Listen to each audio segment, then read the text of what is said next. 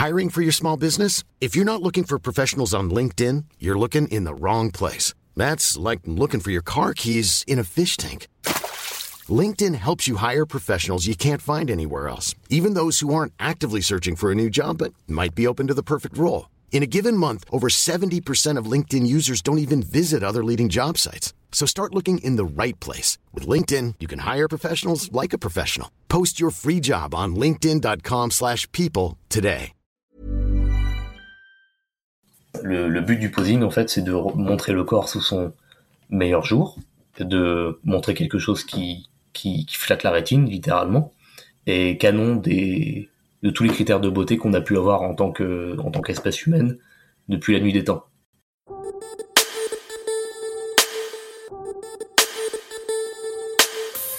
Bienvenue dans le podcast Biomécanique, le podcast qui vous aide à améliorer vos entraînements sportifs, à comprendre vos douleurs et diminuer vos blessures, et qui vous permet de découvrir les secrets des sportifs, des athlètes et des spécialistes de leur domaine. Ici, on y parle entraînement, performance, blessures, nutrition et tout ce qui touche de près ou de loin à la santé avec des invités exceptionnels à chaque épisode. Je m'appelle Jérôme Cazerolle, je suis ostéopathe à Montréal, au Canada. Et dans ce 16e épisode du podcast, je reçois Ersoviak, qui a remporté en 2019 le YouTube Classic, une compétition de bodybuilding naturel organisée sur YouTube par Lucas Gouif, anciennement euh, Taji Fitness pour les plus anciens. Il a aussi fait plusieurs compétitions de bodybuilding. Ça fait un moment que je voulais faire de mon côté un épisode qui était vraiment dédié euh, à cette pratique, qui plus est naturelle. Donc je pensais avoir un interlocuteur compétent et intéressant dans ce domaine qui est la musculation et les compétitions. Mais j'ai eu la bonne surprise de découvrir qu'il avait bien plus que des connaissances théoriques. Il a très souvent anticipé mes questions. Il a apporté des réflexions que je trouve pour ma part euh, très intéressantes. Et des points de vue qui étaient pertinents autour de cette discipline. J'en dis pas plus, vous le découvrez au cours de l'épisode. On a euh, été en profondeur, je trouve, sur des sujets, euh, ce que représente réellement un corps esthétique, enfin en tout cas ce qui est considéré comme beau dans un corps musclé, bodybuildé. On a discuté de l'évolution des standards en compétition ainsi que les différentes catégories qu'il existe et comment se, positionner si aujourd'hui vous souhaitez peut-être faire de la compétition. Pourquoi Airsoviac reste naturel Il n'a toujours pas jusqu'à présent touché aux produits dopants. Euh, et même on est allé jusqu'à discuter de dans quelles conditions il pourrait essayer une cure de stéroïdes. On a discuté du fameux posing en musculation, euh, quels étaient ses rôles et ses objectifs, et on a fini par une réflexion particulièrement intéressante sur la question que je lui ai posée qui était est-ce que le bodybuilding est vraiment un art? Euh, Je pense que ça devrait euh, à la fois intéresser les novices, mais également les plus érudits. cliquez sur le premier lien qu'il y a dans les notes ou la description du podcast. Vous aurez l'occasion de vous inscrire à la lettre biomécanique. Elle est gratuite, je vous rappelle. je le dis à chaque épisode. Et qui vous permet de recevoir directement chaque épisode du podcast directement dans votre boîte de réception avec euh, des infos personnelles. C'est à travers ces mails que je communique euh, avec les membres de la lettre, que je donne toutes mes informations et très souvent des réflexions que vous ne retrouverez nulle part ailleurs, même pas sur ce podcast. Si vous appréciez le podcast ou l'épisode en question, laissez-moi une évaluation de 5 étoiles et un commentaire sur l'application podcast sur iPhone. À chaque nouveau commentaire, je gagne des points de vie et je saute sur place et puis surtout, vous m'aidez à monter dans les rankings euh, des applications. Et pour ça, je vous en serai éternellement reconnaissant. Je vous remercie d'ailleurs euh, d'avance pour ceux qui vont laisser un commentaire. Et je remercie tous ceux qui ont déjà pris le temps euh, de laisser un petit avis pour cette émission. Allez, je vous laisse écouter ma conversation avec Ersoviak. Et puis quant à nous, on se retrouve à la fin de l'épisode. J'ai l'honneur de recevoir Ersoviak, qui est le grand gagnant de YouTube Classique 2019. Euh, je vais inviter peut-être tous les auditeurs avant euh, de poursuivre l'écoute de cet épisode à aller taper ton nom, que ce soit sur les réseaux ou que ce soit sur euh, Google par exemple, pour qu'ils aient une idée d'à quoi tu ressembles d'un point de vue physique, également peut-être performance sur ton Instagram, sur ton YouTube. parce que là on dirait Jésus là, ça va pas. De quoi?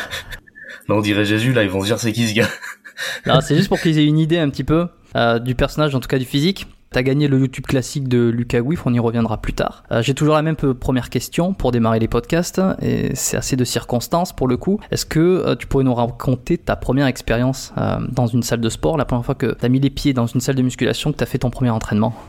Alors je m'en souviens très bien du coup c'était en novembre 2012 du coup je m'étais inscrit pour la première fois dans une salle de sport dans un fitness park du coup la salle de sport, je l'avais visitée juste une fois, j'y avais été seul, donc euh, la, la, la, place était énorme. Et puis bah en fait j'avais déjà un programme déjà de de base parce que je m'étais renseigné en long en large avant sur internet et euh, notamment sur le site Super Physique à l'époque avec euh, il y avait aussi beaucoup d'interventions de Michael Gundil que j'avais pu trouver sur YouTube. Donc j'étais arrivé, j'avais déjà mon petit programme prêt, j'avais un calepin avec tout écrit au crayon. Et puis du coup je cherchais où faire les, les exercices. Et puis et puis voilà et c'était une séance dos, dos abdos. Donc voilà. C'est plutôt original parce qu'en général, quand on fait une première séance, c'est jamais le dos, c'est plutôt le, les pecs ou les, bras. ouais. ouais. Non, non, moi c'était, c'était dos et puis euh, c'était dos, le lendemain j'ai fait les épaules. Mais t'étais déjà bien éduqué finalement parce que si t'avais ton carnet, euh, c'est que t'avais des notions euh, de planification, d'entraînement déjà, c'est que t'es pas arrivé en faisant n'importe quoi. Non, parce que avant d'aller en salle de sport, en fait, je m'étais aussi un peu entraîné euh, dans le garage parce que mon père avait des du vieux matos. Donc pendant mes pendant mes quatre premiers mois, en fait, je me suis entraîné dans le garage et, euh, et ça allait. C'est juste qu'au bout d'un moment, je ne pouvais pas faire de traction, je pouvais pas euh, je pouvais pas faire certaines choses. En fait, ça me ça me frustrait tout simplement parce que je voulais plein de choses sur internet que je voulais absolument essayer en fait. Et c'est là que je me suis dit bon, il y a une salle de sport à, à 20-25 minutes de chez moi. Je vais essayer, c'est 30 euros l'abonnement on va tester quoi.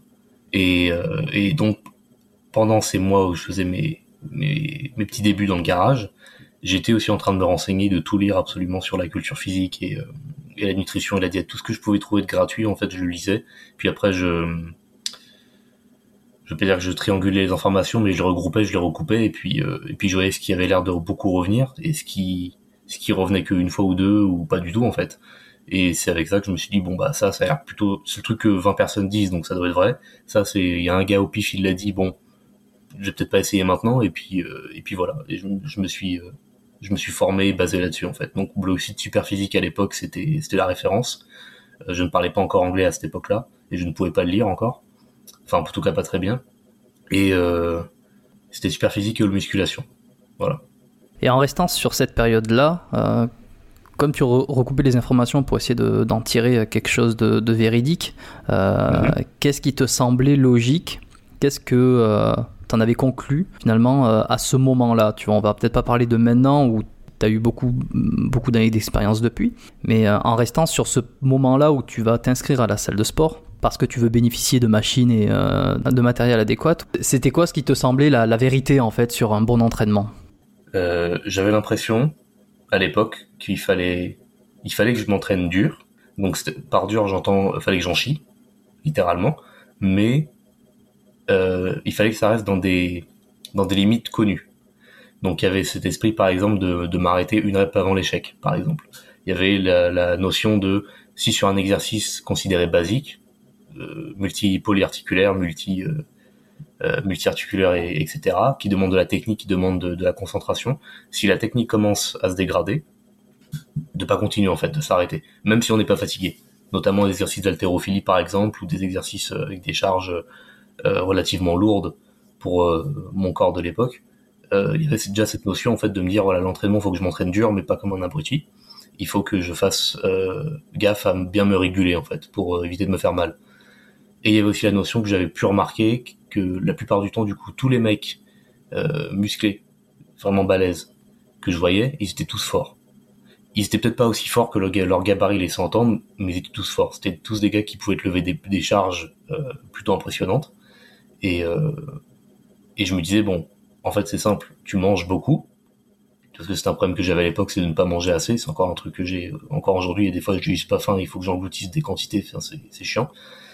Il fallait que je fasse ça, que je pousse très lourd et mon corps va grossir. Parce que le gars là qui est gros, c'est ce qu'il fait. Donc euh, c'est ce que je devais refaire. Et c'était quelque chose qui était répété un peu à droite à gauche, preuve par l'exemple, euh, preuve par l'expérience. Euh, tu deviens plus fort sur tel exercice, bon bah tes muscles vont grossir. Logique. Voilà. Cette idée de euh, ne pas aller complètement à l'échec, en tout cas s'arrêter juste avant que le mouvement soit complètement dégradé, mm-hmm. Est-ce que c'était euh, cette idée était l'idée par le fait euh, de vouloir euh, améliorer donc tes résultats physiques, puisque en l'occurrence là on parle de bodybuilding, hein, on parle d'augmenter sa masse musculaire peut-être, on, est là-dedans. Est-ce que c'était l'idée par ces résultats-là ou d'un point de vue anti-blessure, de te dire en fait je fais pas ça pour la raison principale qui est je veux pas me blesser, ou alors pour la raison principale et que je veux prendre du muscle? C'est toujours lié, hein, de toute façon, mais il y a peut-être un, des deux qui prend l'ascendant. Oui, il y a toujours un des deux un moment qui prend l'ascendant. Non, alors ce qui s'est passé, c'est qu'il. C'était quand? C'était après, justement. Euh, euh, c'était après deux mois en salle. Euh, je faisais du soulevé de terre. Moi, j'avais pu trouver que quelques ressources du coup à l'époque sur Internet. On était fin 2012, du coup, c'était pas forcément très démocratisé comme maintenant. Donc du coup, moi, le soulevé de terre, qu'est-ce que je voyais? Je voyais la barre aller par terre, tu l'attrapes avec tes mains, tu pousses avec tes pieds. Et quand tu quand tu es redressé que t'es droit et que t'as la barre à bout de bras, bon bah c'est bon, t'as fini. À aucun moment j'ai vu quoi que ce soit au niveau de la biomécanique qui se passe au niveau des hanches, au niveau du recrutement que tu es censé avoir en interne et des et des, de la perception de ton corps que tu es censé avoir à l'intérieur. C'est-à-dire qu'à l'extérieur, j'avais compris qu'il fallait avoir le dos droit ou pouvoir cambrer, qu'il fallait surtout pas tourner la tête, arrondir ou je ne sais quoi, mais à aucun moment on m'avait montré, expliqué ce qu'il fallait que je fasse avec mes hanches en fait. Donc moi ce que je faisais, qui était mal à l'époque, c'était que je montais le poids et je mettais tout le poids sur les lombaires. Je n'utilisais pas les fesses. Enfin, je faisais une espèce de squat avec les, la barre dans les mains en fait, et je cambrais à la fin. Et, euh, et ça m'a valu un, un, mini pincement discal en fait quelques mois après parce que je faisais ça en chaussures de, de course du coup parce que à l'époque euh, je m'entraînais pas encore euh, seulement en chaussettes. J'étais tout le temps en basket parce que bah, c'est ce qu'on disait de faire. Et, euh, et, en fait une semelle a lâché c'était des semelles molles. Une semelle a, a pété. Donc d'un coup c'était sur ma jambe droite je me suis retrouvé euh, euh, 2 cm plus bas donc ça m'a cambré et euh, ça m'a fait une latère une ça m'a fait pivoter le bassin et ça m'a pincé le disque en même temps en fait et, euh, et en fait, depuis ce moment-là, je me suis rendu compte que, un, ce que tu penses être une bonne technique, pour les autres, c'est pas forcément le bon pour la tienne, et t'es pas forcément sûr d'avoir compris ce qui était bon pour toi si tu lis uniquement sur Internet. Donc à partir de ce moment-là, en fait, ce que j'ai commencé à vraiment faire euh, avec les exercices, c'est me dire, ok, au niveau de la forme, de l'exécution, a des trucs, ça fait du sens. S'arrêter quand la technique commence à être c'est toujours plus safe pour faire du muscle, c'est peut-être moins efficace parce que c'est justement là, euh, à ce moment-là, qu'ils commencent vraiment à galérer, que c'est ce moment-là qu'ils sont censés pousser le plus possible. Par contre, il y a un équilibre à avoir en fait. Et il y a des fois des, feedbacks que ton corps te donne qui te font comprendre que tu peux continuer à forcer, même si vu de l'extérieur, on a l'impression que tu es en train de, de te charcuter toi-même, ou au contraire que malgré le fait que ton exécution est encore ultra parfaite et, et au poil, euh, en fait non, faut que tu arrêtes. Donc voilà, c'est sur, ce délai en fait que j'ai commencé à me baser à partir de ce moment-là. D'accord, donc une petite expérience euh, alarmiste euh, qui t'a fait prendre conscience que, hum, que tu n'étais pas invincible ou qu'il fallait pas aller euh, trop à 100, 110, 120% sur tes exercices pour éviter de te blesser justement. comme tu l'as dit tout à l'heure, donc tu avais ces grands principes qui te semblaient logiques par rapport aux informations que tu as recoupées, qui étaient euh, notamment euh, ben, de soulever lourd parce que euh, tous ceux qui étaient autour de toi et qui, avaient un physique impressionnant, ils étaient forts. Notamment ce concept-là, est-ce qu'aujourd'hui, après on est en 2020, donc ça fait, ça fait 8 ans que tu t'entraînes, est-ce que pour toi ce principe il est toujours d'actualité? Tu le penses toujours? Ou il a un petit peu évolué? Il a évolué, oui mais non en fait. Oui, il y a certaines choses qui font que la tension mécanique dans les facteurs de croissance musculaire font que si tu portes lourd, il y aura forcément plus de potentiel pour grossir euh, avec les muscles, puisque tu vas leur faire plus de dégâts. C'est mathématique. Tu leur fais plus de dégâts, ils se reconstruisent, et il y a plus de choses à reconstruire, ils vont se reconstruire plus épais. Donc oui, il y a ça. Par contre, il y a aussi le côté que maintenant, on s'est rendu compte que vraiment, euh, et là du coup, il y a les datas à l'appui, il y a, une grosse différence du coup entre la force et, et, la masse musculaire, même si la masse musculaire est un potentiel de force. Et ça se voit notamment avec les compétitions de powerlifting, de force athlétique, excuse-moi, l'habitude de parler anglais. Euh, on a des gars qui sont, qui sont taillés comme des fourmis, puis ils soulèvent quatre fois leur poids de corps en fait, ou ils font du squat avec trois fois leur poids de corps. Et pourtant, on regarde leurs jambes, leur dos. Enfin, bien sûr, bien évidemment qu'ils ont de la masse, mais qui, qui a du muscle, qui a de la viande, mais c'est pas ce qu'on attendrait en fait vu les charges qui bougent. Et à côté, on a des bodybuilders, bon, naturels ou pas, on s'en fiche, mais qui sont vraiment énormes, qui sont comme des bœufs. Euh, et, euh, et ils soulèvent pas ces charges-là, ils les touchent même pas en fait et pourtant ils sont quatre fois plus gros. Donc oui, la, la, la, la tension mécanique, c'est un facteur clé pour prendre du muscle. C'est mathématique. Plus tu portes lourd, plus tu fais de dégâts sur tes muscles. Cependant, c'est pas parce que tu lèves très lourd tout le temps, non-stop, euh, que tu vas faire du muscle. Et ça va dépendre des exercices aussi, le choix d'exercice. Il y a des exercices sur lesquels tu peux vraiment aller très lourd, euh, mais ça va pas forcément servir à grand chose. Et il y a des exercices sur lesquels tu peux aller lourd et tu es sûr qu'il y aura un retour sur investissement. Il y a des exercices par contre où le ratio risque-récompense, si tu vas trop lourd, il est complètement complètement déséquilibré, tu risques juste de, t'arracher quelque chose ou de faire une tendinite ou de t'user les, le système ostéotendineux bien avant euh, de te fatiguer le système musculaire en fait. Ça complète euh, ce qu'on disait avec Nicolas Gravis, que j'ai reçu dans un épisode précédent, euh, où on parlait d'haltérophilie. Justement, à un moment donné, je lui posais cette question de savoir s'il y avait une vraie euh, décorrélation entre la force et le muscle. Donc, il a apporté ses réponses où il a expliqué un peu comment on va hum, devenir plus fort, que ce soit la relation, la connexion neuromusculaire, le nombre mhm. de, d'unités motrices connectées, le nombre, également la technique, la synchronisation musculaire, etc. donc ça vient mettre une petite pierre à l'édifice également, ce que tu dis sur euh, la construction de masse, qui a un lien, effectivement, je dirais, on pourra pas le, nier, euh, qui a carrément un lien entre euh, la force et le muscle. Il n'est pas, il est pas de 1 pour 1. Je crois que c'est ce qu'il disait Nicolas également. Quoi. Il n'est pas de 1 pour 1, c'est-à-dire que tu vas pas de muscler euh, proportionnellement aux, charges que tu montes. Il euh, n'y a qu'à voir euh, donc les haltérophiles ou les, ceux qui font du, powerlifting ou de la force athlétique. Ils n'ont pas autant de, muscles qu'un bodybuilder. Et pour le coup, alors il y a, l'effet dopage. Je te dis oui, mais le bodybuilder, il utilise du dopage. Mais il y a du, énormément de dopage aussi en haltéro. et on, l'a vu ces derniers temps, il y a eu pas mal de scandales. Même en powerlifting, ils utilisent des produits dopants. Alors je sais pas, moi je suis pas spécialiste, je sais pas si c'est exactement les mêmes. J'imagine qu'il doit y avoir des combinaisons de stéroïdes ou des choses comme ça. Et malgré ça, on voit qu'il y a quand même une différence de physique. Donc, euh, donc c'est que il y a un lien, effectivement, il a l'air d'y avoir un lien parmi toutes les, toutes les recherches et les solutions que j'essaie d'avoir de, dans, dans, tout ça. Mais il n'est pas, il est pas entier, il n'est pas total. quoi. Pour basculer un peu sur euh, ton expérience, donc tu t'entraînes depuis 8 ans, euh, tu as fait des compétitions. Est-ce que déjà tu peux peut-être nous rappeler ton palmarès rapidement? Alors du coup, première compétition c'était en 2014, c'était Musclemania Paris. Donc seulement deux ans après euh, avoir commencé la musculation en salle. Ouais, deux ans, deux ans et demi. Euh, du coup, j'ai fini quatrième, dernier, en junior. Après, en 2015, j'ai fait le Natural Fitness Show, la première édition de la compétition. C'était avec Gary Sema et Anthony, enfin c'était créé par Gary Sema et Anthony Bessala. J'ai fait second, j'ai fait vice-champion junior euh, en junior bodybuilding et j'ai fait, je crois que c'était septième en muscle modèle après, en 2016, j'ai voulu refaire le Natural Fitness Show, mais je n'ai pas pu participer. En 2017, j'ai fait la finale France, NAC ou ACF, je sais jamais c'est laquelle le, correct. Euh, c'était à Joigny, c'est tout le temps à Joigny. Euh, j'ai fait Junior Body, j'ai fini troisième. Et en 2018, je me suis dit, bon, j'arrête un peu les compétitions, ça me saoule. Je me suis tout en plus du côté du, du mannequinat, donc j'ai fait un espèce de concours de beauté qui s'appelle Man Universe. À la base, c'était Top Model Europe, mais c'était relié à Man Universe. Et donc, je suis passé des castings parisiens à la finale euh, à la finale européenne. Donc euh, au début, les lauréats, on était... Euh, en tout et pour tout, il y a eu 5000 participations au tout début. Ils en ont pris 1000. Et moi, quand j'étais arrivé, le moment où j'en suis arrivé euh, à ma catégorie, là, en finale Europe à Bruxelles, on était plus que 18. Et, et du coup, l'année dernière, j'ai fait la demi-finale nord. Non, la... Comment on dit? Non, c'était la, finale nord à FBBN. Et j'ai fait, premier dans ma catégorie, donc senior cette fois, senior bodybuilding et j'ai fait second en toute catégorie. Et après, un mois plus tard, il y a eu le YouTube classique de, Lucas. Donc j'ai fini euh, premier aussi. Voilà. Ok, pour rappeler, donc Lucas Guif, c'est euh, un, je sais pas comment pour un YouTuber, enfin je veux dire un entraîneur euh, qui est sur donc bah, YouTube, comme je viens de le dire, il est sur Instagram aussi. Et en 2019, il a organisé une compétition sur sa chaîne YouTube de bodybuilding naturel. Est-ce que tu pourrais peut-être repréciser le contexte hein, de sa compète? Alors le contexte en fait c'était qu'il y avait un Américain qui s'appelle euh, Nick qui avait créé sa compétition qui s'appelle Mr Golden Era. Euh, et ce mec-là en fait c'est un espèce de journaliste du bodybuilding, il est américain.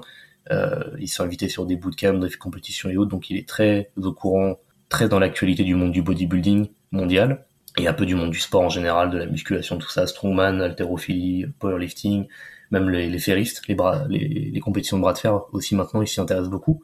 Et en fait, il avait décidé de créer sa compétition parce qu'il en avait, il y a eu un ras-le-bol en fait avec les physiques qu'on voyait à Mister Olympia, c'était juste des, des, des masses de, de, de, chair en fait, de muscles. Et il y avait cette idée en fait que le bodybuilding techniquement c'est pas ça, c'est pas être le plus gros, le plus gros, le plus gros, c'est avoir un corps qui est beau à la base, le beau avec un B majuscule, l'esthétisme. Et donc il a dit bah vous savez quoi, moi je vais faire ma compétition en ligne, euh, ça sera Mister Golden Era. Le but c'est d'avoir un physique qui se rapproche le plus de nos idoles, de nos modèles de bodybuilding des années 60, 70 et voire même avant. Et, euh, et en fait, les, les, gens qui vont concourir, ce seront soit des athlètes qui ont déjà l'habitude, mais les abonnés aussi ont le droit. Et euh, il y aura un petit cash price à la fin, et, euh, les gens qui votent, ce seront les abonnés. Moi, je fais une sélection, une première sélection, et tout le reste, c'est les abonnés qui votent. Et en fait, ce, ce concept, personne l'avait fait avant, et euh, ça a été un énorme succès parce que beaucoup de gens ont apprécié beaucoup de gens se sont rendus compte qu'il y avait des gens qui n'étaient pas connus, qui ne pouvaient pas aller sur scène à cause des standards actuels dans le bodybuilding qui, sont totalement, enfin, beaucoup de gens les discutent en fait. Et là, on se retrouve avec des gens qui, tu sais pas d'où ils sortent, ils ont un petit compte Insta, euh, ou pas du tout même d'ailleurs, ils ont un physique euh, magnifique. Et, tu dis, bah oui, en fait, c'est ça le bodybuilding. Et t'avais la possibilité, toi, enfin, de, de voter. C'était pas juste euh, décider entre six juges qui sont peut-être qualifiés, y a pas de souci, mais qu'on connaît pas en fait.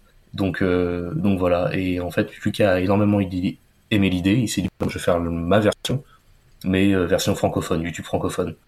Et moi, je suis déjà Nick depuis un moment, j'avais vu les deux, je me suis dit, bah, c'est pas mal. Il y a un ami qui m'a dit, vas-y, saute sur l'occasion, tu sors de compète, t'es en bonne condition physique. Et je dis, bon, bah, allez, vas-y, pourquoi pas. Et puis, euh, et puis voilà, on en est là. J'avais suivi un peu la compétition de loin parce que je trouvais ça intéressant, euh, c'était original. Il y avait deux physiques qui m'avaient marqué, donc évidemment le tien et celui de Jordan, oui, euh, avec qui tu as, tu as fait euh, d'autres vidéos, avec qui tu as collaboré un petit peu, on y reviendra après. Je sais pas si Lucas a pour ambition ou pour projet de faire le YouTube Classique 2020, s'il veut réitérer l'édition. Moi j'ai trouvé ça plutôt intéressant, ça permettait de faire découvrir aussi des physiques qui étaient, comme tu dis en fait, l'objectif initial de, du créateur c'était de, de mettre avant des physiques qui n'étaient pas aussi volumineux que les Mister Olympia, euh, se baser un peu plus sur l'esthétisme, sur l'équilibre euh, musculaire. Je suis pas un professionnel, mais, mais davantage sur euh, l'esthétique, un peu comme des mecs comme Zane, Frank Zane, Arnold beaucoup moins basé sur le volume. Il paraissait beaucoup moins freak, euh,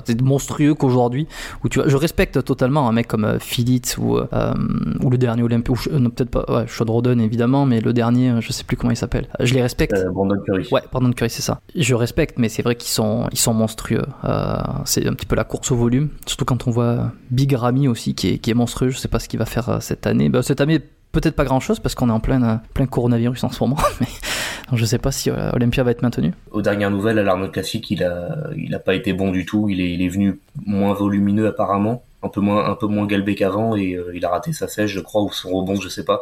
Donc, euh, donc il y a beaucoup de gens qui ont dit, ça se trouve, il a déjà passé son pic, l'athlète, donc je sais pas trop. Mais c'est vrai que Big Ramy, ouais, non, c'est les cuisses. Le gars, on dirait qu'il a des mini mollets alors qu'ils sont gros parce que les cuisses sont juste gigantesques. C'est un truc de fou. Les mecs sont de plus en plus gros et c'est un des critères aussi pour choisir sa catégorie. C'était l'une des questions que je m'étais posée et euh, j'avais envie d'avoir euh, euh, l'avis d'un expert par rapport à ça. Mais je sais qu'il existe, on va dire, trois catégories compétition euh, de, bodybuilding pour faire large. Il va y avoir les men's physiques, il va y avoir les classiques physiques et euh, la catégorie mhm. open qui est bodybuilding. Est-ce que toi, dans quelle catégorie tu as concouru la majorité de tes compétitions et euh, c'est quoi les différences en fait? Alors, moi j'ai tout fait en junior, la majorité, je vais pas te mentir, et c'était junior en bodybuilding. du coup, je peux pas dire classique, mais en, standard. Le gars avec son, le gars avec son, son slip un peu assimilé string, c'est les catégories dans lesquelles j'ai toujours été pour deux raisons. La première, c'est qu'en junior, le niveau il est pas forcément énorme. J'ai pas fait des compétitions qui étaient vraiment si prestigieuses que ça. J'aurais été au top de Colmar, par exemple. Je pense pas que j'aurais fait un top 3. Euh, et c'est aussi parce que je voulais faire des compétitions qui sont naturelles ou se disent naturelles. Euh, bon, après, j'ai vu plus tard sur place que c'était pas forcément le cas. Mais en tout cas, c'est ce que je voulais moi à la base. Donc, de par mon âge, de par mon euh, focus, je me disais, bah, le choix, c'est bodybuilding parce que même physique ça m'a jamais euh, intéressé ou peut-être vite fait au début et puis au final je me dis ouais non en fait non. Et seulement après il y a eu le classique. Donc j'ai tout fait en bodybuilding. Le moment où il y a eu du classique moi j'ai voulu le tenter à la FBBN du coup ma mon avant dernière compétition là en, en mai 2019 et ce qui s'est passé c'est que en classique physique la différence avec euh, la, catégorie standard bodybuilding c'est qu'il y a des ratios de poids taille à respecter. Je reviendrai juste un peu dessus après. Mais du coup, en fait, en FBBN, je suis arrivé la veille euh, pour la peser et, euh, et je respectais pas le ratio qui était de taille plus 2 en poids maximum. Donc si tu fais 1m75, tu dois faire 77 kg max. Euh, je faisais un, un taille plus 3, je crois, et j'étais déjà déshydraté. Euh, de, de, de chez déshydraté, je me dis je vais pas le tenter, je vais pas essayer d'attendre et de continuer à perdre de la flotte et revenir parce que là je suis déjà pas bien. Et en plus euh, j'avais à peu près une heure et demie de train pour rentrer du lieu de peser, donc euh, donc voilà. Mais en soi j'aurais pu peut-être le faire. Mais voilà, classique j'ai jamais encore fait techniquement, donc donc voilà. Alors après pour les, catégories, du coup effectivement il y a bodybuilding en standard, il y a classique et il y a men's physique, en gros, pour les hommes. Pour les femmes, je crois que c'est euh, bodybuilding, bikini et figure. Et en gros, les, les, les ce qu'on recherche c'est la même chose. Il faut que tu sois le plus gros possible, le plus sec possible, avec le plus de symétrie possible. Donc si par exemple t'as un gars qui est énorme du haut mais qui a rien en bas, il est peut-être gros, il est peut-être sec, mais il n'y a pas de symétrie. Si l'inverse, des jambes énormes mais pas assez de haut, pareil, la symétrie est cassée. S'il a des gros pecs et des petits bras, c'est pas une symétrie. c'est voilà. et en fait, on cherche l'athlète qui a le plus le plus d'équilibre. Donc, faut être le plus musclé possible, mais faut que ça reste joli. Il faut être le plus sec possible, euh, sans se foirer la santé, sans avoir l'air euh, de mourir sur scène, sans faire de malaise aussi, parce qu'il faut la tenir la sèche, et la déshydratation aussi le, le jour J et les jours précédents. Et il faut que le tout soit joli en fait. Donc si tous les muscles euh, sont plus ou moins équilibrés, s'il y a peut-être deux trois petits trucs qui dépassent et deux trois petits trucs qui sont en retrait, mais que l'équilibre général est là et qu'on arrive à montrer un corps qui est proportionné, qui est dans ses proportions et dans le visuel qu'on se dit ah ça c'est beau, là on gagne des points. Et en fait dans tous ces critères là, bah, t'as différents athlètes et toi faut que tu arrives à noter les athlètes selon ces points en fait. Et hum, est-ce qu'on peut rajouter aussi le critère euh, génétique dans la morphologie euh, du squelette euh, et même du muscle sur le choix d'une catégorie peut-être? Oui, oui bien sûr. par exemple en men's physique, ce qui est sûr c'est que peu importe la couleur de peau, peu importe les, longueurs de muscles, s'il y a bien un truc au niveau de l'ossature qu'on remarque, c'est qu'à chaque fois les gars ils ont l'air d'être plutôt grands.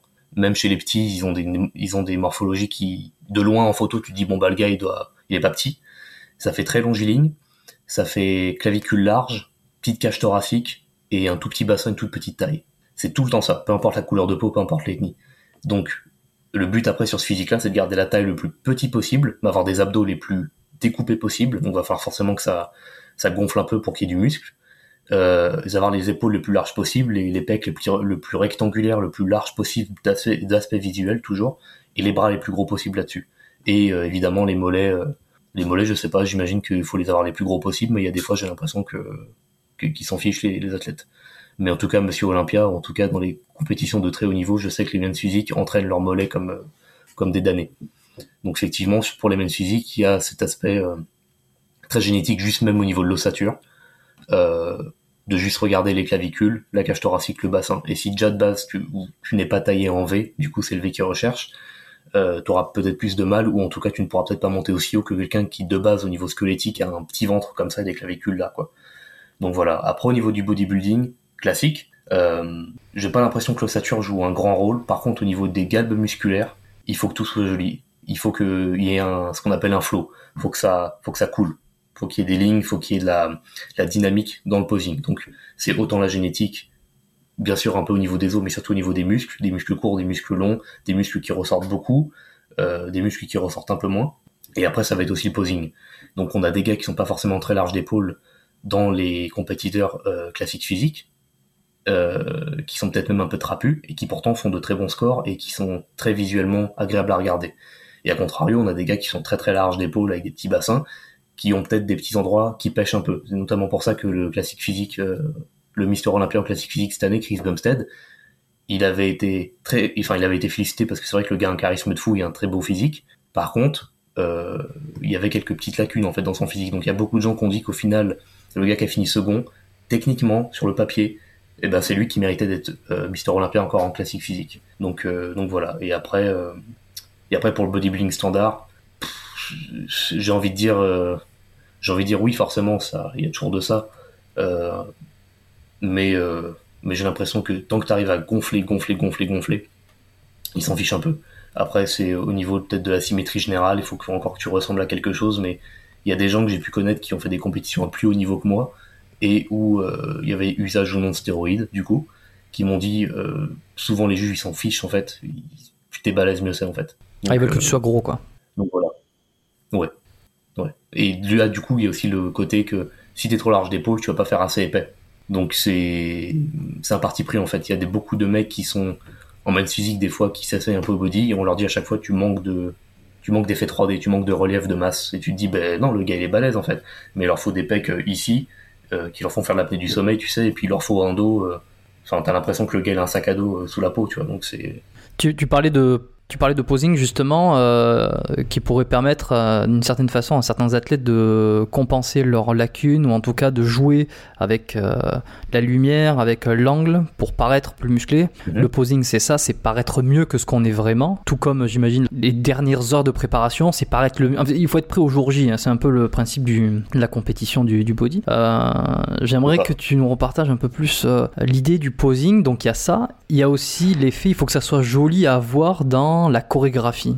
Euh, Est-ce que déjà tu es d'accord avec ce que je dis et peut-être ajouter euh, d'autres précisions par rapport à ce- le posing qu'il y a beaucoup de monde qui comprennent pas en fait. Le posing, c'est un truc. euh, Tu, l'as dit très simplement, c'est- parfait. C'est justement, il y a des gens qui se prennent trop la tête, t'as dit ce qu'il fallait. Le posing, c'est être c'est être, enfin, le le combat de body et le posing, c'est être prêt le jour J et c'est se présenter sur le meilleur jour possible. C'est ça. Ok. Est-ce qu'il y a des routines euh, obligatoires? Est-ce qu'il y a des routines particulières? Euh, la, façon dont tu vas, tu vas le faire va te démarquer de tes concurrents ou, pas? Ou peut-être ça dépend des catégories aussi. Je suis moins au fait. Alors, alors, oui non. En fait, euh, ce que Jordan et moi, et beaucoup, et de plus en plus d'autres du coup, euh, essayons de réapporter, parce qu'on n'apporte rien en soi, on réapporte, on remet au goût du jour, c'est une approche plus chorégraphique, plus scénique et plus théâtrale quelque part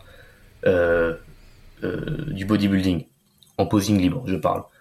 Enfin, même en posing, euh, en pose imposée, bien évidemment, mais des fois il y a des critères en, en, en, compète, en fédération, tu peux pas y échapper, tu dois faire exactement la même pose de la même manière que les autres. Mais le, but du posing, en fait, c'est de re- montrer le corps sous son meilleur jour, de montrer quelque chose qui, qui, qui flatte la rétine, littéralement, et qui est canon des, de tous les critères de beauté qu'on a pu avoir en tant qu'espèce humaine depuis la nuit des temps. Donc c'est pas forcément être le plus gros, c'est pas forcément être le plus sec, c'est d'avoir cette espèce de notion d'équilibre et d'harmonie. Et le but, c'est de faire des pauses, une espèce de chorégraphie d'enchaînement de pauses qui rappelle ces choses-là. C'est-à-dire que tu, tu sais que c'est beau en fait, j'ai pas besoin de te l'expliquer, tu sauras que c'est beau. Et si c'est pas beau, bah je pourrais te sortir les plus, je pourrais sortir un livre philosophique sur le pourquoi du comment que c'est beau, tu me diras toujours bah non ça l'est pas. Mais c'est hyper subjectif euh, la beauté. C'est juste pour euh, contrecarrer un peu ça. ça, Quelqu'un qui dirait ouais, mais c'est beau pour, euh, pour telle personne et pas pour telle autre. Alors c'est pas le beau parce que ça te plaît. euh, alors déjà le posing, juste pour être sûr, je précise, hein, faut le voir de manière asexuée, bien évidemment. Une, une fille peut être très bien foutue et très mal posée, et un mec peut être, enfin pas, je, je dirais pas mal foutu, mais peut-être pas forcément si agréable à la rétine, et pourtant il va bien poser. Donc c'est un équilibre des deux. Et c'est plutôt un parallèle avec la phrase qui dit, enfin les citations qui dit, l'art, ne se, ne s'explique pas, il se ressent. Le posing c'est pareil. J'aurais pas besoin de te dire telle pose est jolie. Tu le sauras. Tu te diras ouais ça c'est pas mal. Donc euh, donc il y a cette idée là en fait avec le posing, c'est d'essayer de reproduire cette idée là en fait. Donc on s'inspire de choses que des gens du coup à la golden era du de l'âge d'or du bodybuilding donc années 70 ont fait, qui eux-mêmes se sont inspirés des gens avant surtout euh, années plutôt 50 euh, qui faisaient des espèces de dérivés des premières poses qui se faisaient dans les années 30 et dans les années 30 ils faisaient quoi? Ils essaient de recréer des poses et des attitudes euh, qu'on avait pu voir chez les Grecs anciens dans les sculptures notamment. Et les Grecs anciens eux-mêmes, qu'est-ce qu'ils faisaient quand ils faisaient ces sculptures-là? Ils essaient de euh, façonner l'idée même de euh, du divin, parce que la plupart du temps c'est les dieux et les déesses qui étaient beaux, et les athlètes aussi qui sont un peu demi-dieux, on sait pas trop, euh, et de se dire voilà ça c'est l'idéal euh, auquel il faut aller. Et donc tout ça, tout ce mouvement, ça vient de là en fait. Et nous, Jordan euh, et beaucoup d'autres, je pourrais te citer tellement de noms en fait de gens que je connais, que j'ai rencontrés grâce à ça, euh, on essaie de, de remettre cette idée au bout du jour. Parce que le classique physique d'aujourd'hui, qu'on te dit, qu'on te, qu'on te donne, les physiques sont quand même vachement différents de ceux qu'on avait années 60-70. Et au niveau du posing, j'ai l'impression qu'il y a beaucoup de gens qui résument ça au fait de se dire, voilà, je sais faire un vacuum, du coup je fais classique physique. C'est le truc là de rentrer le ventre. Ouais, c'est intéressant parce que le, les poses en fait ont, ont aussi évolué en fonction de peut-être ce qui plaisait en tout cas aux juges ou en tout cas au- à une certaine euh, compétition à, à un instant T. Euh, Mhm. Je suis pas sûr d'avoir exactement les bons termes à chaque fois, mais je, je sais que tu vas me reprendre parfaitement. Euh, un most muscu, un most musculaire par exemple, ça va être une pose pour ceux qui voient pas, parce que j'ai pas non plus que des auditeurs qui, qui s'intéressent au bodybuilding, mais c'est d'avoir les deux bras en avant et en fait d'essayer de paraître le plus gros possible. J'ai l'impression que cette pose là est peut-être euh, plus en avant aujourd'hui parce que les physiques sont plus volumineux qu'à l'ancienne. C'est sûr que j'ai vu, j'ai déjà vu Arnold faire un, un, un most musculaire, tu vois, mais il est plus souvent représenté sur des poses moins je montre mes muscles mais plus je, je, je contracte euh, mais je suis pas dans une pose où je veux montrer que j'ai beaucoup de, de masse musculaire je sais pas si c'est hyper clair ce que je raconte Ici, je vois ce que tu veux dire. Alors, euh, alors bien évidemment, le focus des juges a changé avec les années et c'est une bonne chose, mais c'est aussi le nœud du problème. Euh, je m'explique. Dans les années 30-40, les, les, c'était même pas du bodybuilding, c'était des concours de beauté. Voilà, déjà de base, les gars, ils regardaient tes, yeux, regardaient tes cheveux, ta peau, euh, tes gains de beauté, euh, ils regardaient tes dents, ils regardaient tout. Tes mains, tes ongles, tout. Donc déjà il y avait cette idée-là de se dire voilà c'est pas une histoire de de muscles, c'est une histoire de beau. Est-ce que t'es beau? Donc l'idée du beau encore on y revient à la base. Et euh, sur les photos, du coup, si tu peux retrouver des couvertures de magazines de cette époque-là, tu verras beaucoup d'inspiration justement grecque, grec antique. Donc les athlètes, on mettait beaucoup en avant leur sangle abdominale, leurs cuisses, et quand il y avait des poses de dos ou de trois quarts, on essayait de bien montrer en fait cette espèce de ratio, euh, une taille qui est pas forcément fine, très mince, mais une taille qui est vraiment galbée, et des épaules et un dos qui sont plus larges, plus massifs. Pas forcément de bras ni rien. Années 40-50, avec les premiers euh, bodybuilders plus connus internationalement, comme par exemple Steve Reeves, John Grimek, même si John Grimek c'était plus un haltérophile, et euh, Park par exemple. Red Park était une des inspirations à Arnold, hein, si je me souviens bien. C'est bien ça, oui. Rec Park, c'est l'inspiration d'Arnold, oui. Ça a été aussi son mentor à un moment. euh, il y avait déjà plus un focus, par exemple, sur des gros bras, des gros mollets. Euh, et là, on est plus, on a plus shifté d'un d'un athlète qui avait une, une, taille bien définie, pas forcément développée, mais bien définie avec une sangle abdominale bien définie, à justement au contraire une esthétique qu'on du coup on appelle classique, avec un ventre très fin, voire même les côtes visibles, pas par, pas par maigreur, mais par effet d'optique, et parce qu'il n'y a pas beaucoup de masse musculaire sur la sangle abdominale, ou en tout cas le moins possible, et par exemple, et par contre une cage thoracique et des pecs, donc une poitrine très développée, très large. Euh, on est plus passé de ce côté-là. Et c'est là effectivement que Rage Park c'est euh, des s'est mis en avant, c'est parce que le gars était euh, très massif, mais il avait ce, ce flow, cette symétrie, et il avait un petit ventre en fait, pour un gars qui était balèze. Il avait vraiment un petit ventre. Euh, et donc on est arrivé à ces critères-là. Et donc les juges, forcément en compétition, ils se sont dit ça c'est ce qu'on veut. Donc tous les athlètes qui ont suivi, qui qui euh, s'inspiraient de Rage Park, de Steve Reeves et autres, et de plein d'autres personnes de cette époque-là, comme George Efferman, Clarence Ross ou autres, euh, ils ont commencé à faire pareil. Années 60, euh, les stéroïdes c'était vraiment bien défini dans la scène du bodybuilding, parce que du coup on en avait côte ouest et côte est aux États-Unis. Euh, et les physiques ont commencé à plus se définir, elles commencé à avoir plus de veines, de démarcation, il a commencé à avoir des muscles beaucoup plus massifs, beaucoup plus globuleux, mais on est resté sur cette idée-là de taille fine, euh, mollet le plus gros possible, bras le plus gros possible, mais équilibré, euh, épaules le plus large possible sans forcément avoir des, des melons euh, implantés sous la peau de chaque côté, et le dos le plus large et le plus défini possible, mais pas forcément un truc euh, tout, euh, tout en relief. Et dans ce contexte-là, effectivement, Arnold est arrivé, on s'est dit c'est un Rage Park, mais mais puissance 20 quoi. Parce que le gars il avait tout ce que je viens de te dire, mais il avait ses galbes et ses euh, et ses muscles qui ressortent encore plus. Donc du coup les juges se sont dit bon maintenant on veut ça. Donc les athlètes ont suivi.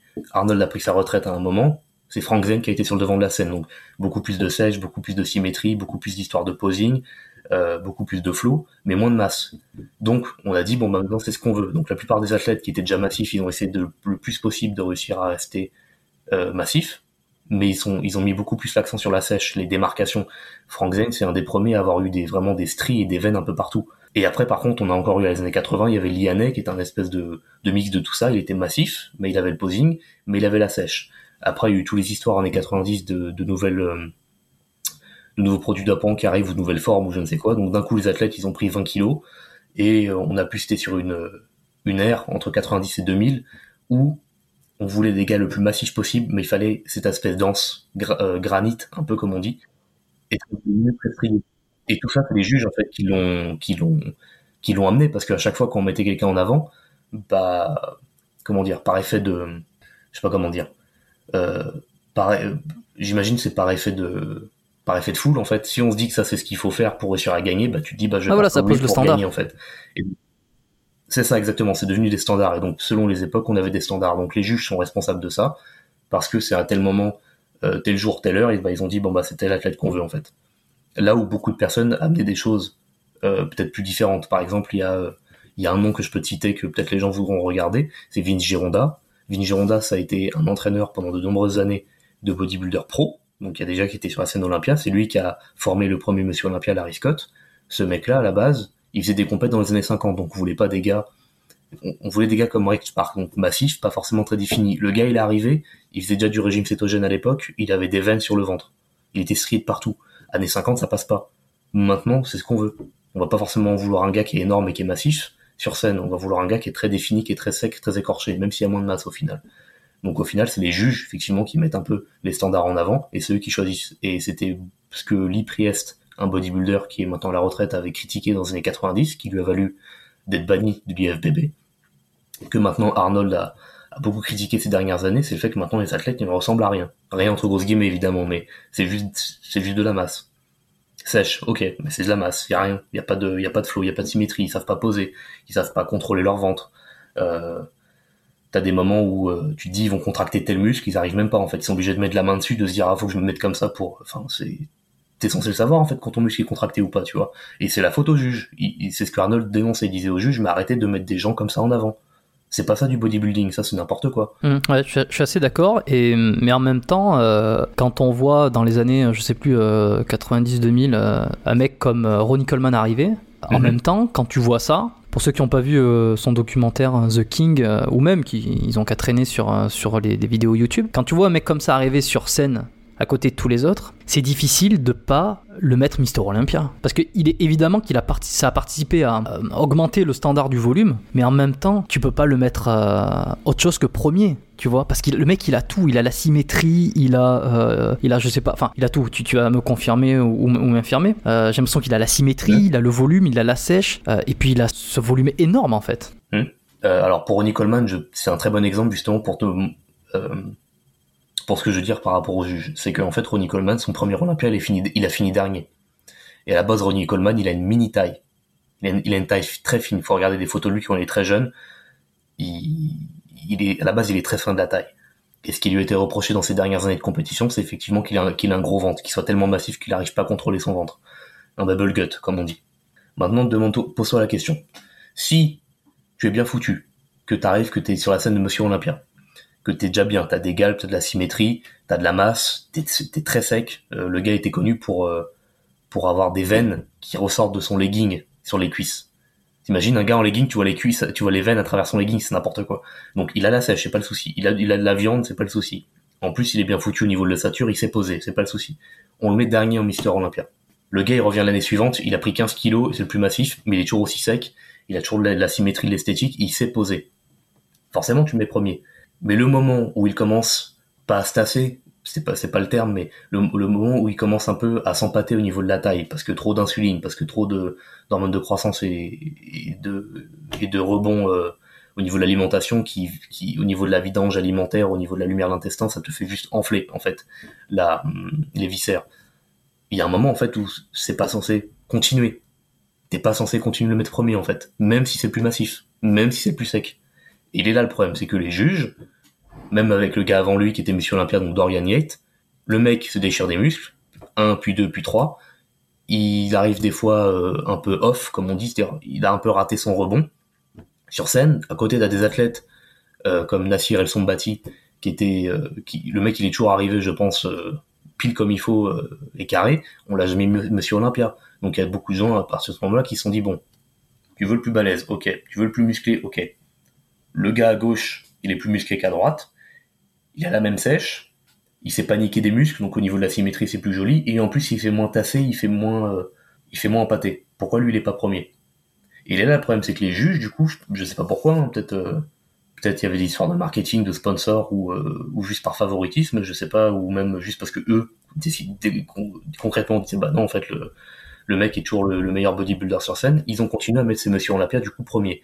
Donc Dorian Yates a été six fois Monsieur Olympia, euh, Ronnie Coleman huit fois. Euh, Ronnie Coleman, les deux dernières années, elles ont été très controversées.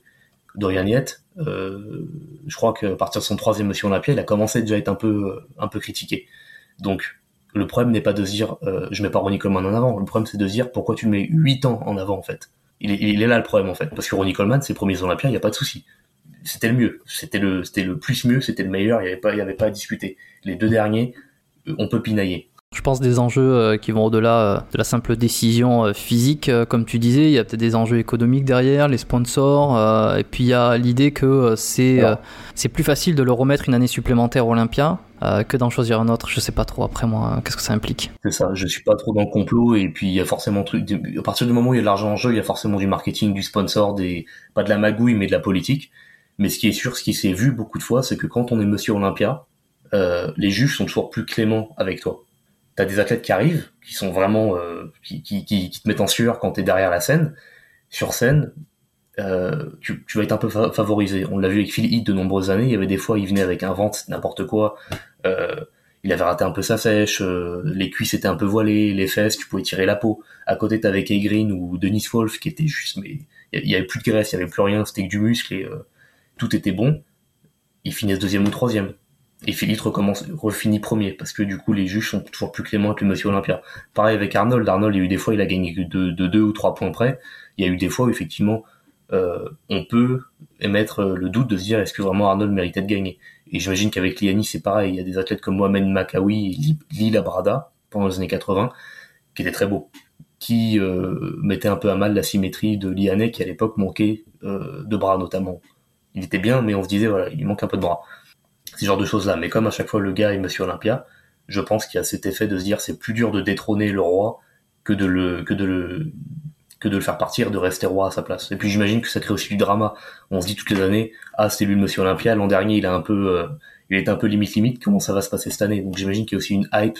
Hum, ouais, ça fait parler, donc les gens ils s'intéressent un petit peu plus, euh, ça augmente l'audience, etc. Euh, bon, ben cette petite euh, incartade sur l'histoire des compétitions est très instructive pour ma part. Pour revenir un peu, parce que hum, c'est hyper, intéressant, moi ça m'intéresse beaucoup. Je suis pas sûr que, ça va intéresser 100% des, auditeurs, même si même s'ils devraient.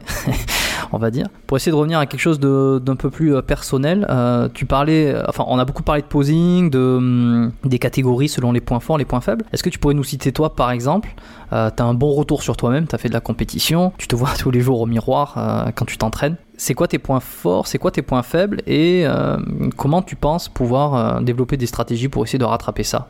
Alors, sur le plan factuel, alors, qu'est-ce que je fais? Je fais un truc style un peu plus au niveau de l'ossature et un truc plus au niveau des muscles ou un, glo un global direct? Peut-être d'abord ce que tu ne peux pas changer on va dire. Parce que l'ossature, bon, à moins que tu connaisses un très bon chirurgien, je suis pas certain que tu puisses gagner de la longueur de clavicule ni, ni, ni quoi que ce soit. Donc peut-être d'un point de vue ouais. musculaire, quels sont tes points forts euh, et points faibles? Ouais. Euh, alors au niveau des points forts, déjà un point fort, juste pour être sûr, je le dis, c'est un muscle qui va se développer très vite. Alors t'as raison de le rappeler parce que je le, je le rappelle pas tout le temps, ça me paraît une évidence, mais euh, évidemment. Donc, ouais, voilà, juste pour être sûr, parce qu'il y a des gens qui se disent, euh, voilà, j'ai les pecs en point fort, tu travailles avec les pecs en fait, c'est normal. Ouais. Enfin, voilà, un point fort, c'est pas forcément le truc que tu travailles le plus qui gonfle, c'est le truc que justement tu travailles le moins, qui reste, voire même qui continue à gonfler, alors que t'es, toi t'es là à se dire, mais non, mais arrête en fait. Et au à contrario, un point faible, c'est un muscle que, euh, bien évidemment, si on a, on, a la, connexion neuromusculaire, je parle, hein, parce a des muscles qui sont en point faible chez certaines personnes, juste parce qu'ils ne les travaillent pas ou n'arrivent pas à les contracter dans un mouvement. C'est encore autre chose. Mais s'il y a un muscle qu'on contracte correctement, qu'on sait recruter, mais qui derrière ne se développe pas forcément, même si on le matraque, euh, ça c'est un point faible. Donc moi de ce côté-là, au niveau des points forts, j'ai très vite eu euh, les deltoïdes de manière globale, surtout le l'avant et, les, les, les, faisceaux latéraux en point fort, euh, les trapèzes supérieurs aussi, les abdos, Enfin, pardon, les abdos, les grands. Excuse-moi, je, je, te coupe 30 secondes. C'est assez curieux, justement, d'avoir à la fois les deltoïdes euh, latéraux et les trapèzes supérieurs en point faible, puisque c'est souvent un, un, muscle des deux qui va prendre le relais sur euh, des exercices. Point fort, pardon, point fort. Ah oui, d'accord, ok. Euh, oui, mais en fait, ça, c'est plus. Je pense que justement, là, le problème vient plus du recrutement neuromusculaire. Parce que moi, ce qui s'est passé, c'est que j'ai fait du sport de combat, 8 ans. Euh, donc, il y avait de la lutte, il y avait du, du contact, il y avait du, il y avait du sol, il y avait beaucoup de il beaucoup de mouvements explosifs et de et de, de contraintes aussi au niveau de la tête. Donc on se faisait attraper la tête, tout ça, donc fallait que tu gaines tout ça. Euh, et aussi des mouvements explosifs au niveau de, de soulever, de, de renverser et autres. Donc j'avais beaucoup ces mouvements-là qui recrutaient énormément ça. Mais à côté, j'ai fait de la natation. Et à côté, je courais euh, en sprint aussi énormément. J'ai fait un peu de l'athlétisme. Donc, ce qui s'est passé, c'est que quand tu cours, tu es censé garder les épaules comme ça, et tu fais juste ce mouvement-là, comme ça, tu vois. Donc ça, ça te fait beaucoup l'avant d'épaule, ça te fait aussi un peu l'arrière. Mais ce qui se passe, c'est que quand tu fais ça sur avec des changements de direction, quand tu fais ça avec euh, quand tu couples ça avec de la natation et même du sport de combat au niveau de la frappe, que tu dois garder tes bras comme ça, avoir une garde ou comme ça, enfin on s'en fiche. T'as l'isométrie ici. Tes épaules travaillent non-stop. Quand tu regardes des sportifs, euh, les gens qui font du sport de combat, euh, par exemple des boxeurs de boxe anglaise, oui ils sont trapus, oui ils sont tassés et le but c'est pas d'être le plus musclé possible, mais tu regardes les épaules, c'est l'un des trucs qui ressort le plus euh, chez les combattants de MMA, il y a aussi un peu la même chose. Chez les combattants de Muay Thai euh, aussi. Les lutteurs un peu moins. Mais il y a ça en fait. Donc je pense que parce que j'ai fait du sport de combat et la natation, parce qu'en natation j'étais fort en crawl et en, papillon, et je faisais je faisais pas de longue distance, j'aimais bien faire juste du 50 mètres, j'étais, j'étais un peu flemmard à l'époque, c'était mon adolescence. Donc moi je faisais un aller-retour, 50 mètres, j'allais le plus vite possible et basta. Je pense que ça a aidé à contribuer à déjà, moi, savoir contracter chacun des muscles, et puis faire le travail de fond pour les développer. Parce que du coup, par contre, mon arrière d'épaule, le deltoïde postérieur, moi j'ai eu énormément de mal, comme beaucoup de personnes. Parce que j'étais pas habitué à le recruter, moi je passais direct par les trapèzes, euh, les rhomboïdes, les grands ronds et les grands dorsaux. Donc euh, pour recruter l'arrière d'épaule, j'ai un peu galéré au début. Donc, euh, donc je peux comprendre que c'est assez, c'est assez peu anodin comme tu dis, mais je pense que là le problème c'est plutôt du, du neuromusculaire. C'est est-ce que tu arrives à faire tes exercices de, la, de deltoïdes la- latéraux sans recruter les trapèzes post, euh, tra- supérieurs au moins possible et est-ce que tu arrives à faire des exercices qui recrutent assez les trapèzes supérieurs Parce qu'il y a beaucoup de gens aussi, genre Marc, euh, qui ont des trapèzes supérieurs très développés quand ils font des exercices que l'on considère de force ou très basiques. Et aujourd'hui, c'est ce qui manque beaucoup. Il y a beaucoup de gens qui font juste des machines, des poulies, quelques poids libres. Ils vont pas faire ces exercices de qu'on dit de fondation et de base qu'on retrouve chez les haltérophiles ou euh, la force athlétique ou le bodybuilding un peu à l'ancienne, à l'arrache avec une barre en fait. Parce que le trapèze, du coup, c'est ça au final. C'est euh, des muscles quand même que si tu arrives à les développer et que t'es naturel, c'est que soit t'as eu une très bonne génétique, soit c'est parce que t'as vraiment fait le bourrin en fait à la salle. Donc je pense c'est aussi pour ça cette ambivalence, d'avoir l'un mais pas l'autre. Et évidemment, il y a les ratios au niveau de la clavicule. Si la clavicule est très longue, forcément ton trapèze supérieur, tu vas avoir plus de mal, il y aura plus de levier. Euh, par contre, le deltoïde latéral, ça va aller. Et vice versa, si t'es très étroit de, de clavicule, euh, les deltoïdes latéraux, tu peux forcément bien les développer, mais souvent le trapèze supérieur va prendre l'ascendant. Et puis même visuellement, on a plus l'impression que tu fais trapu que tu fais euh, large en V. Donc, euh, donc voilà. Donc moi, non, moi, j'ai jamais eu de souci à développer euh, l'un comme l'autre. Et, et effectivement, j'ai eu de la chance, je pense. C'est qu'au niveau de l'information, très vite, on m'a dit voilà, tel exercice, si tu veux pas, si tu veux faire gaffe à bien travailler tel muscle, tu fais comme ça et pas autrement. Tu as anticipé euh, toutes euh, les, questions sur lesquelles je voulais rebondir euh, sur ça justement les leviers, les longueurs de clavicule. donc non, c'est excellent. Ce qui fait que est-ce que tu aurais pas donné d'une certaine façon la recette magique pour avoir des un haut du corps exceptionnel, à savoir trapèze et deltoïde? Faites de la faites de la boxe, faites des sports de combat et puis allez faire de la natation en étant jeune et peut-être qu'ensuite en faisant du bodybuilding vous, développerez cette carrière. Mais blague à part, donc ces deux points forts, est-ce que tu, as des points faibles que tu as envie de de- d'essayer de, rattraper Comment tu comptes euh, t'y prendre pour euh, ces, prochaines années? Alors pour point faible, points faibles pendant très longtemps, j'ai eu les bras que je trouvais en retard.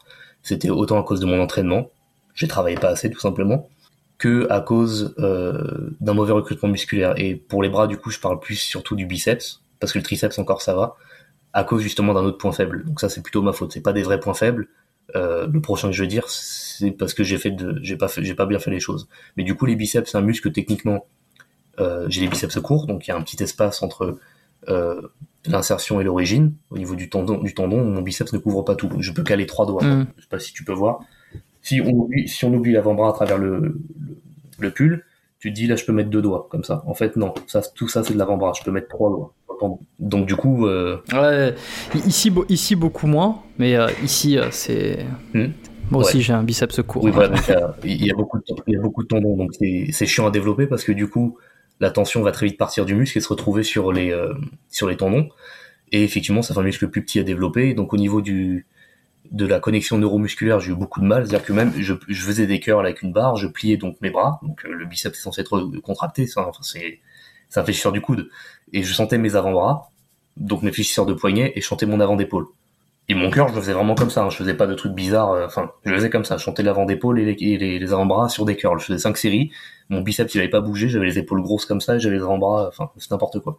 Donc j'ai dû créer un, une connexion cerveau-muscle, littéralement. Donc déjà ça, ça me faisait défaut. Il m'a fallu quand même deux ans avant de vraiment me dire voilà là j'arrive à plus ou moins bien contracter euh, le biceps. Et ensuite il y a le problème de se dire voilà les exercices basiques quand t'as des biceps normaux voire même euh, prédominés pour être pour être gros. Euh, sur les autres ça va marcher, sur toi pas forcément ou beaucoup moins bien. Donc il faut que tu cherches des variantes, des, des petits trucs, des inclinaisons de torse, de buste, de le coup de la position, le poignet, ce que tu fais avec pour bien recruter le biceps. Et puis il y a des fois, tu vas venir une semaine, tu vas faire un truc, ça fonctionne. La semaine d'après, t'arrives, tu n'y arrives plus. Donc c'était assez frustrant des fois. J'estime avoir aujourd'hui des bras qui sont plutôt corrects, sans forcément être énormes. Euh, mais euh, mais pour moi c'est encore un point faible. Surtout les biceps, les triceps j'ai trouvé, les triceps de base j'ai trouvé, puis même à cause de mon second point faible qui est les pecs, mes triceps se sont plus développés. Les pecs c'était avant comme les biceps parce que du coup j'arrivais pas à les contracter tout simplement. Ce que je faisais c'était qu'entre mes séries développées couchées, de dips et autres, je restais comme ça, tu sais, en, appui entre chaque main pour les forcer à se contracter, comme ça j'apprenais à les sentir en fait. Mais à la base, moi je ne savais pas contracter mes pecs. Donc tout allait sur les épaules et les triceps. Et après plus tard, je me suis en fait, je me suis rendu compte juste les déjà travailler les pecs, j'aimais pas ça. Et puis même visuellement, avoir des gros pecs très très très très développés, j'aimais pas ça. Donc en fait, j'ai fait exprès de laisser ça en point faible, même si techniquement c'en est pas un. C'est-à-dire que je peux les recruter, je peux les contracter, mais j'aime pas les avoir très développés. Je préfère le physique euh, avec des épaules très développées, voire même surdéveloppées, avec des bons, des gros bras massifs et un bon dos, qui est un truc avec des pecs vraiment énormes que t'arrives même pas à, descendre le menton. Donc, euh, donc voilà.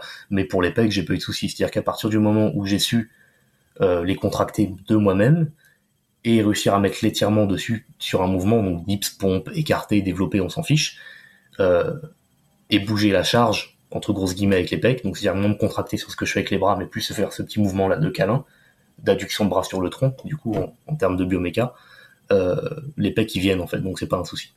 Mais du coup ouais non, pour moi c'est les biceps qui m'ont vraiment vraiment donné du fil à retordre. Au niveau des cuisses, les quadriceps, les fessiers, c'est venu direct, les ischios jambiers, j'ai très vite réussi à trouver ce que ce qui fonctionnait. Les mollets, euh, les mollets, les miens ne sont ni courts ni longs, c'est au milieu en fait le les, solaires s'arrêtent à peu près au milieu du tibia ou au premier tiers, donc ça va, j'arrive à me débrouiller pour les, pour les développer. Donc ouais, c'était pec biceps surtout qui m'ont qui m'ont fait défaut. Tout à l'heure, tu nous as fait part d'une petite euh, indication qui n'est pas tombée dans l'oreille d'un sourd, évidemment. Tu disais que tu faisais de la compétition euh, justement où il est censé y avoir que des athlètes naturels, mais qu'il n'y avait pas que des athlètes naturels.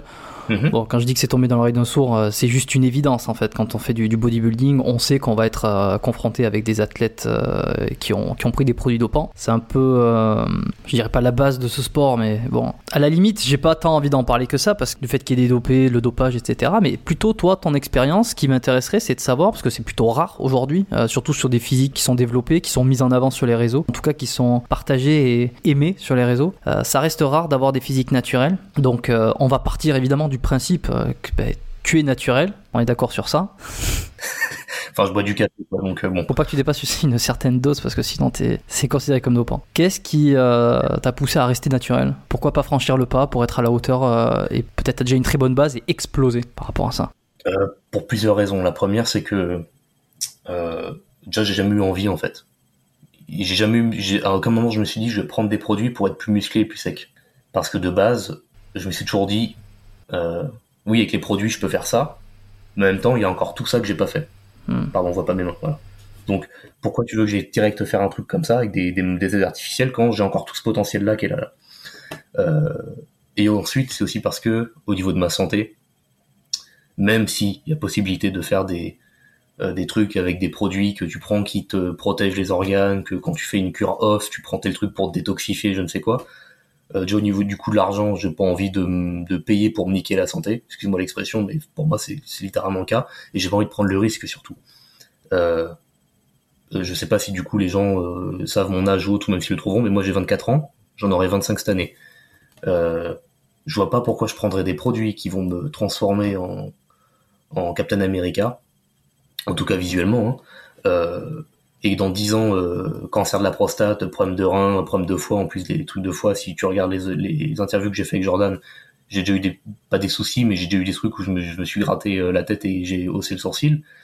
Euh, et, et, encore, ça, c'est pas le pire. Il y a d'autres trucs qui peuvent venir encore après. Donc, en fait, je me dis que ça, le jeu n'en vaut pas la chandelle.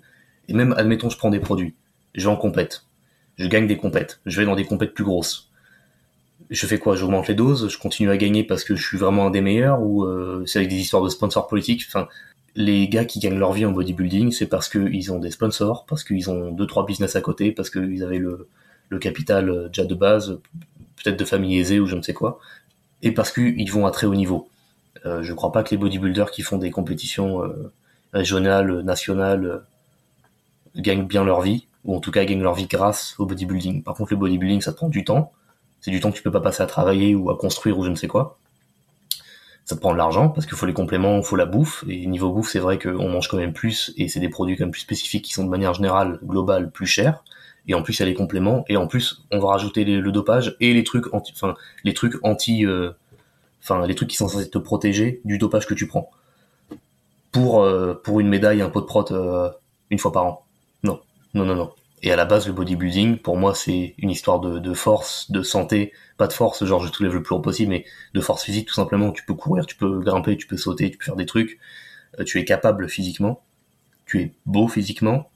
Euh, tu ne tombes pas malade très souvent, voire pas du tout, tu es en bonne santé, et c'est ce, cet esprit-là en fait que je vois par le bodybuilding. pourquoi j'irais me, encore une fois, me niquer la santé pour paraître en bonne santé?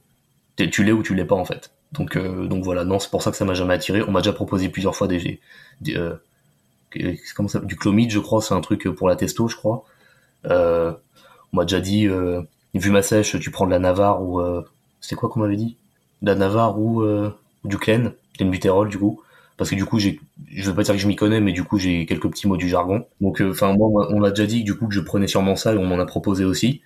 Euh, ça m'a jamais intéressé même d'essayer. Que même si j'essayais de toute façon je le dirais. Je dis si je veux me faire une petite cure de, de je ne sais quoi euh, les, les gens je leur dirais je leur dirais bon bah là je vais tester un truc pendant deux trois mois ou je ne sais quoi quatre mois. Je sais même pas c'est quoi les durées. Et puis voilà quoi. Et si les gens me demandent bah je dirais bah oui j'ai pris. Ou je prends actuellement. Enfin je vois pas pourquoi. Le problème c'est aussi ça en bodybuilding c'est c'est tabou.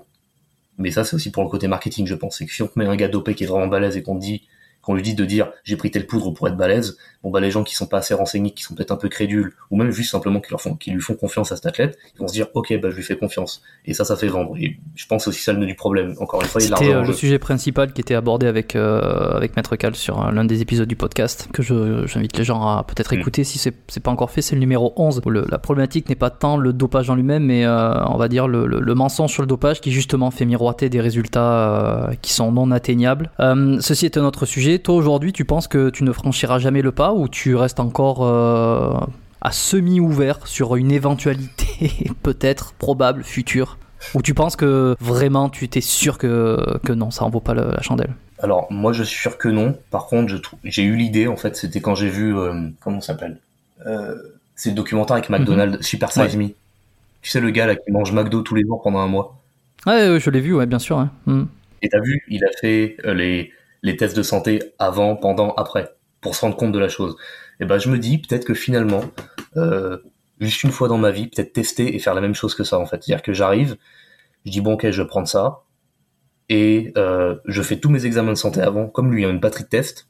Euh, je fais un truc pendant et je fais un truc après. Et je regarde ce qui se passe et je je, je, je documente tout, genre absolument tout, comment je me sens, ce que j'ai fait, mon humeur, etc., etc. Et tu vois l'avant, le pendant et l'après.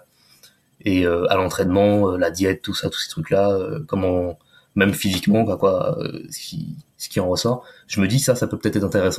Mais est-ce que tu as pas peur d'avoir assez de résultats positifs, on va dire, pour que euh, le message passé, parce que toi, euh, si le message est de montrer réellement ce qu'il en est, même les mauvais côtés, etc., tu sais que quelqu'un qui tombe sur ça et qui a des doutes, il va toujours avoir son esprit un petit peu biaisé, où il va, euh, si lui, il a envie, en fait, de faire une cure ou de tester des stéroïdes, s'il tombe sur ce genre de contenu, son esprit il va de suite aller chercher le positif il ne va pas voir le négatif. Tu sais, c'est un peu un truc, en fait, on veut juste être conforté dans l'idée de, de, ce qu'on veut faire. Le mec, il, en fait, il va, il va chercher euh, euh cure, euh, stéroïde, quelqu'un qui a suivi, mais lui, dans son idée, il a envie de passer à l'action il veut juste se rassurer sur le, le, truc et il va un petit peu minimiser ce qu'il entend de, de négatif sur une cure, par exemple, pour ne prendre que le positif. Moi, c'est un petit peu l'impression que j'ai parfois, hein, je veux dire, les recherches qu'on fait sont toujours biaisées. En fait, on, cherche, on cherche à avoir la réponse qu'on veut avoir, quoi. Tu vois. Est-ce que toi, ça serait dans quel objectif, peut-être? Je vois ce que tu veux dire. Ouais, des fois, il y a des gens, ils sont juste là, ils posent une question, mais ils veulent que tu leur donnes la réponse qu'ils ont envie d'entendre, en fait.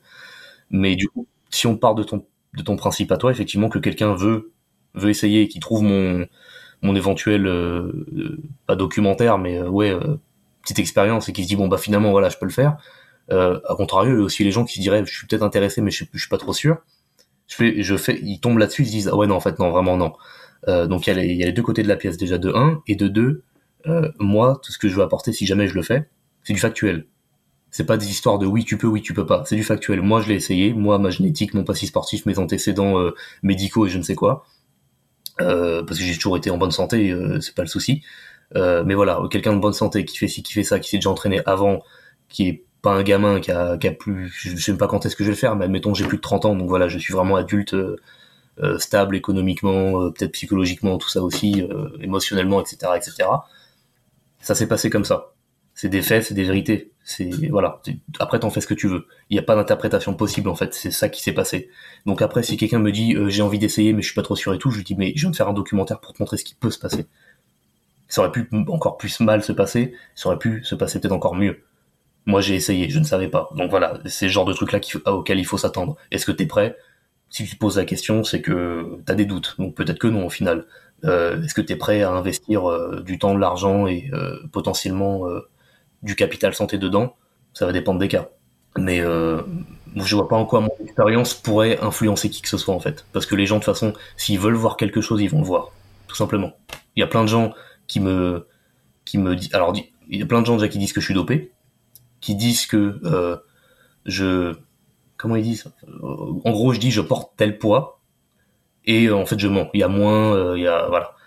J'utilise des faux poids des trucs. On m'a déjà fait la remarque la réflexion parce qu'effectivement il y a des exercices qu'ils connaissent pas forcément que que je, montre euh, qui sont un peu conventionnels qui se disent mais c'est pas possible de lever ces poids là avec ce genre de gabarit là naturellement. Donc déjà de base voilà. On dit tu mens sur tes poids tu mens sur euh, sur tes performances tu mens sur le fait que t'es naturel moi, je beau leur expliquer par A plus B que oui mais non, ils vont continuer à dire que si. Bon bah ok, qu'est-ce que je te... J'ai autre chose à faire en fait. Donc là, pour le documentaire, je, je, pense, là tout de suite maintenant, actuellement, que ça sera pareil. S'il y a un gars qui veut se doper, qui tombe sur mon documentaire et qui se dit « Ah bah je peux », et qui demande un peu l'autorisation, je sais pas, en commentaire ou en message privé, je lui dirais « Mais tu fais ce que tu veux en fait. Moi je t'ai montré, moi j'ai voulu essayer, j'ai voulu le montrer à tout le monde pour voir vraiment ce que ça fait, que les gens arrêtent de minimiser les effets, ou au contraire qu'ils arrêtent de se dire ça va être le truc qui va te qui, va te, faire exploser. Il y a des mecs dopés qui sont moins bons que moi physiquement au body. Il y a des mecs dopés que que qu'en compète je suis passé devant en fait. Et, et c'est pas parce que je suis dopé moi-même, c'est parce que ils ont beau être dopés, peut-être qu'ils ont un potentiel qui est plus large que le mien, n'empêche qu'ils l'exploitent pas par multiples facteurs. Donc euh, là c'est pareil en fait. Je me dis, euh, enfin je, me vois pas aller aussi loin dans la réflexion et dire je je vais être responsable de gens qui vont se doper en fait. Je suis pas responsable, ils le sont. Moi, je fais montrer ce qui se passe. C'est comme les gens qui vont à McDo. Le gars qui mange Super Size Me, qui a fait, pardon, Super Size Me, qui a mangé McDo pendant 30 jours, euh, tous les jours, à chaque repas. Est-ce qu'il est, est responsable de tous les gens qui vont au McDo? Bah non.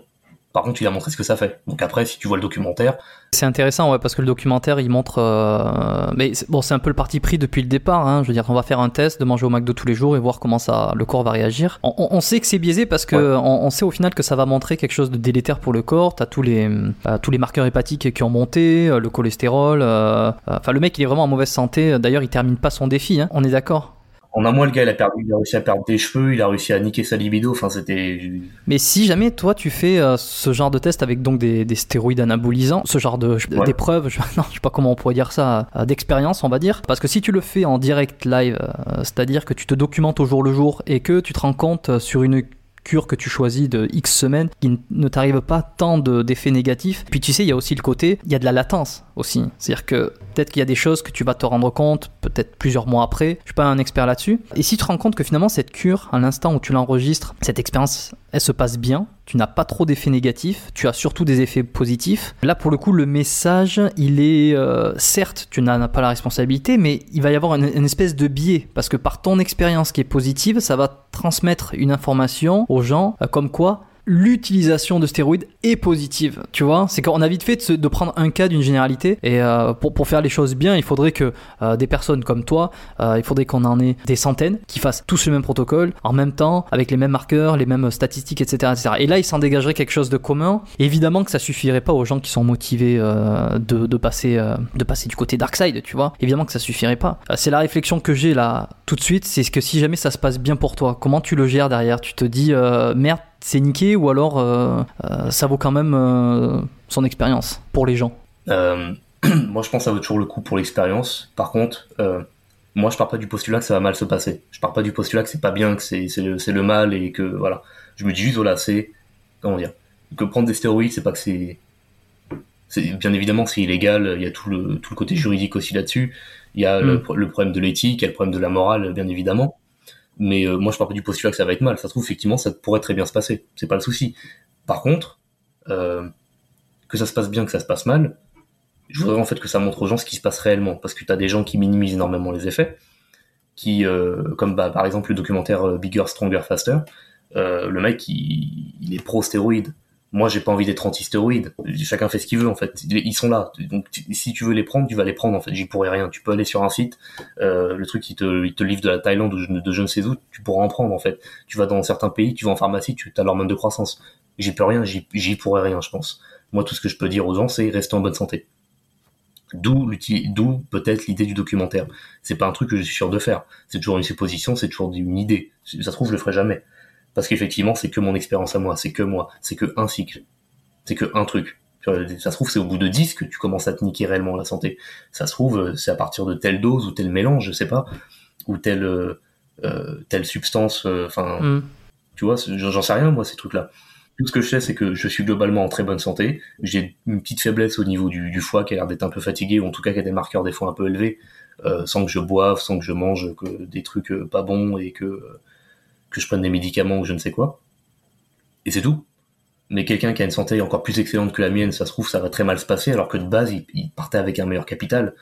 Euh, il y a aussi le côté génétique apparemment. C'est un truc que j'ai pu voir, c'est qu'apparemment, il y a des gens génétiquement qui réagissent mieux ou moins bien. Il y a des gens qui ont besoin de de tripler une dose à côté d'un gars qui, qui prend rien et au niveau physique ils sont pareils. Donc ça se trouve j'ai même pas une génétique qui est, qui est bien, qui est réceptive à ces produits. Ou au contraire ça se trouve j'en ai une qui va très bien, très bien réagir. Je, je sais pas. Mais c'est pour ça que euh, je me dis peut-être ça pourrait, vous pourrait valoir le coup de faire une expérience. Mais de base je me dis pas que je vais dire que le message de fin ça sera ah regardez c'est mal. Ça sera juste dire voilà j'en ai pris, j'ai essayé, voilà ce qui s'est passé. Sur certaines chaînes YouTube euh, qui parlent de, de, de musculation, d'entraînement, est-ce que tu penses toi avec euh, ton l'expérience que tu accumulée en musculation, en entraînement, qu'un entraînement quand on est naturel, il est différent qu'un euh, ou alors on va peut-être le prendre à l'envers. Est-ce que quand on utilise des produits dopants, on peut s'entraîner différemment de quand on est naturel? Et quand on est naturel, est-ce que il faudrait faire des adaptations, des entraînements qu'on voit de gens qui ne sont pas naturels et ne pas reproduire forcément ce que ce que fait un Kai Green pour un mec qui a deux ans de muscu? Alors, la réponse, la réponse courte, c'est oui. Mais au final, pas tant que ça. Au début, je pensais que oui, parce que je voyais les gars, euh, du coup, dopés. Tu les vois faire plus de séries, tu les vois faire plus de plus lourd. Euh, sur certains exercices, il peut contraire, sur d'autres exercices, tu les vois prendre des poids, mais des poids de mouche, et tu les vois congestionner et gonfler. Tu te dis, mais, mais non, en fait, c'est pas possible. Et le gars, il dit, moi, pour les épaules, je fais ça. Tu fais le truc, tu fais le même truc que lui pour les épaules, il se passe rien. Bon, voilà. Il y a le côté aussi que quand tu es dopé, euh, il y a des muscles qui ont des récepteurs androgènes, du coup aux hormones que tu t'injectes, ou que tu prends en oral ou je ne sais quoi.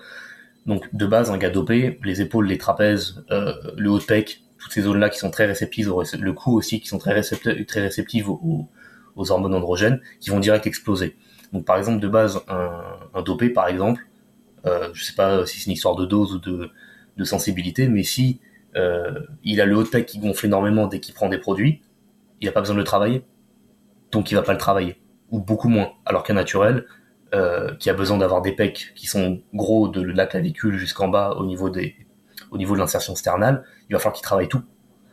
Donc déjà, il y a ça qui change. Ensuite, il y a le fait qu'au niveau des épaules, encore une fois, un dopé, ça va très vite gonfler. C'était cet effet cartoon. Les gars, ils ont des épaules presque aussi grosses que la tête, voire même plus grosses des fois, et ils ont l'arrière d'épaule qui gonfle énormément. Un naturel, il n'y a pas ça. Le naturel, son épaule, elle est plus grosse devant, que derrière. Donc par contre, le naturel va falloir qu'il se déglingue à fond sur les deltoïdes postérieurs s'il veut, s'il veut de l'équilibre musculaire, s'il veut équilibrer les tensions, éviter de se blesser euh, dans une optique de pré-hab et de, de euh, prévention. Rien que pour la posture au quotidien, mais bon, ça c'est mon naturel qui revient. Exactement aussi, exactement.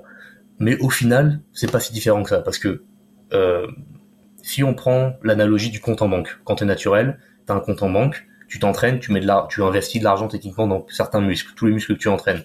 On va dire que ton compte en banque, à partir du moment où il est vide, tu peux plus rien continuer en fait. Il y a des gens qui se mettent à crédit, qui qui euh, se mettent en déficit, qui se mettent en, découvert pour continuer à s'entraîner plus. Mais c'est pas pour autant que ça va être bénéfique, parce que le volume et l'intensité de laquelle ils peuvent récupérer, elle est fixée par rapport au style de vie, l'alimentation, le repos, euh, la récupération active, passive. C'est pas plus tu t'entraînes, plus tu as des résultats. C'est exactement, c'est pas plus égale mieux. C'est plus égale mieux jusqu'à un certain moment. Le certain moment, sur la même personne, il peut varier selon les conditions de vie, selon le travail, le stress, plein de choses. Et eh ben, un dopé, c'est pareil. C'est juste que le dopé, parce qu'il prend des anabolisants, son compte en banque, il est beaucoup plus gros. Donc le gars, quand il fait ses leg curls pour l'arrière des cuisses, il a pas, il va pas faire trois séries, il va en faire 20. Et il peut en récupérer. Mais au final, c'est toujours ça le problème. C'est même si tu prends des anabolisants, qu'est-ce que tu peux faire sans te tuer la santé, en récupérant et en surcompensant de tout ce que tu fais. La limite sera plus haute, mais il y aura toujours une limite. Sinon, les gars, ils passeraient, les gars dopés, là, ils passeraient leur vie à la salle, ils passeraient 8 heures par jour à la salle, ils seraient encore plus gros. C'est pas le cas. Ils s'entraînent peut-être plus, plus souvent, mais, mais ils s'arrêtent quand même à un moment, en fait. Et bah, au final, au final, il y a vraiment que ça qui change parce que les dopés, même s'il y a des fois ils prennent des poids de mouche et qu'ils te font de la, ils te font des trucs, tu te dis mais mais moi je fais ça, c'est je brasse du vent en fait. Et bah au final quelque part, je pense qu'il y a quand même une espèce de surcharge progressive.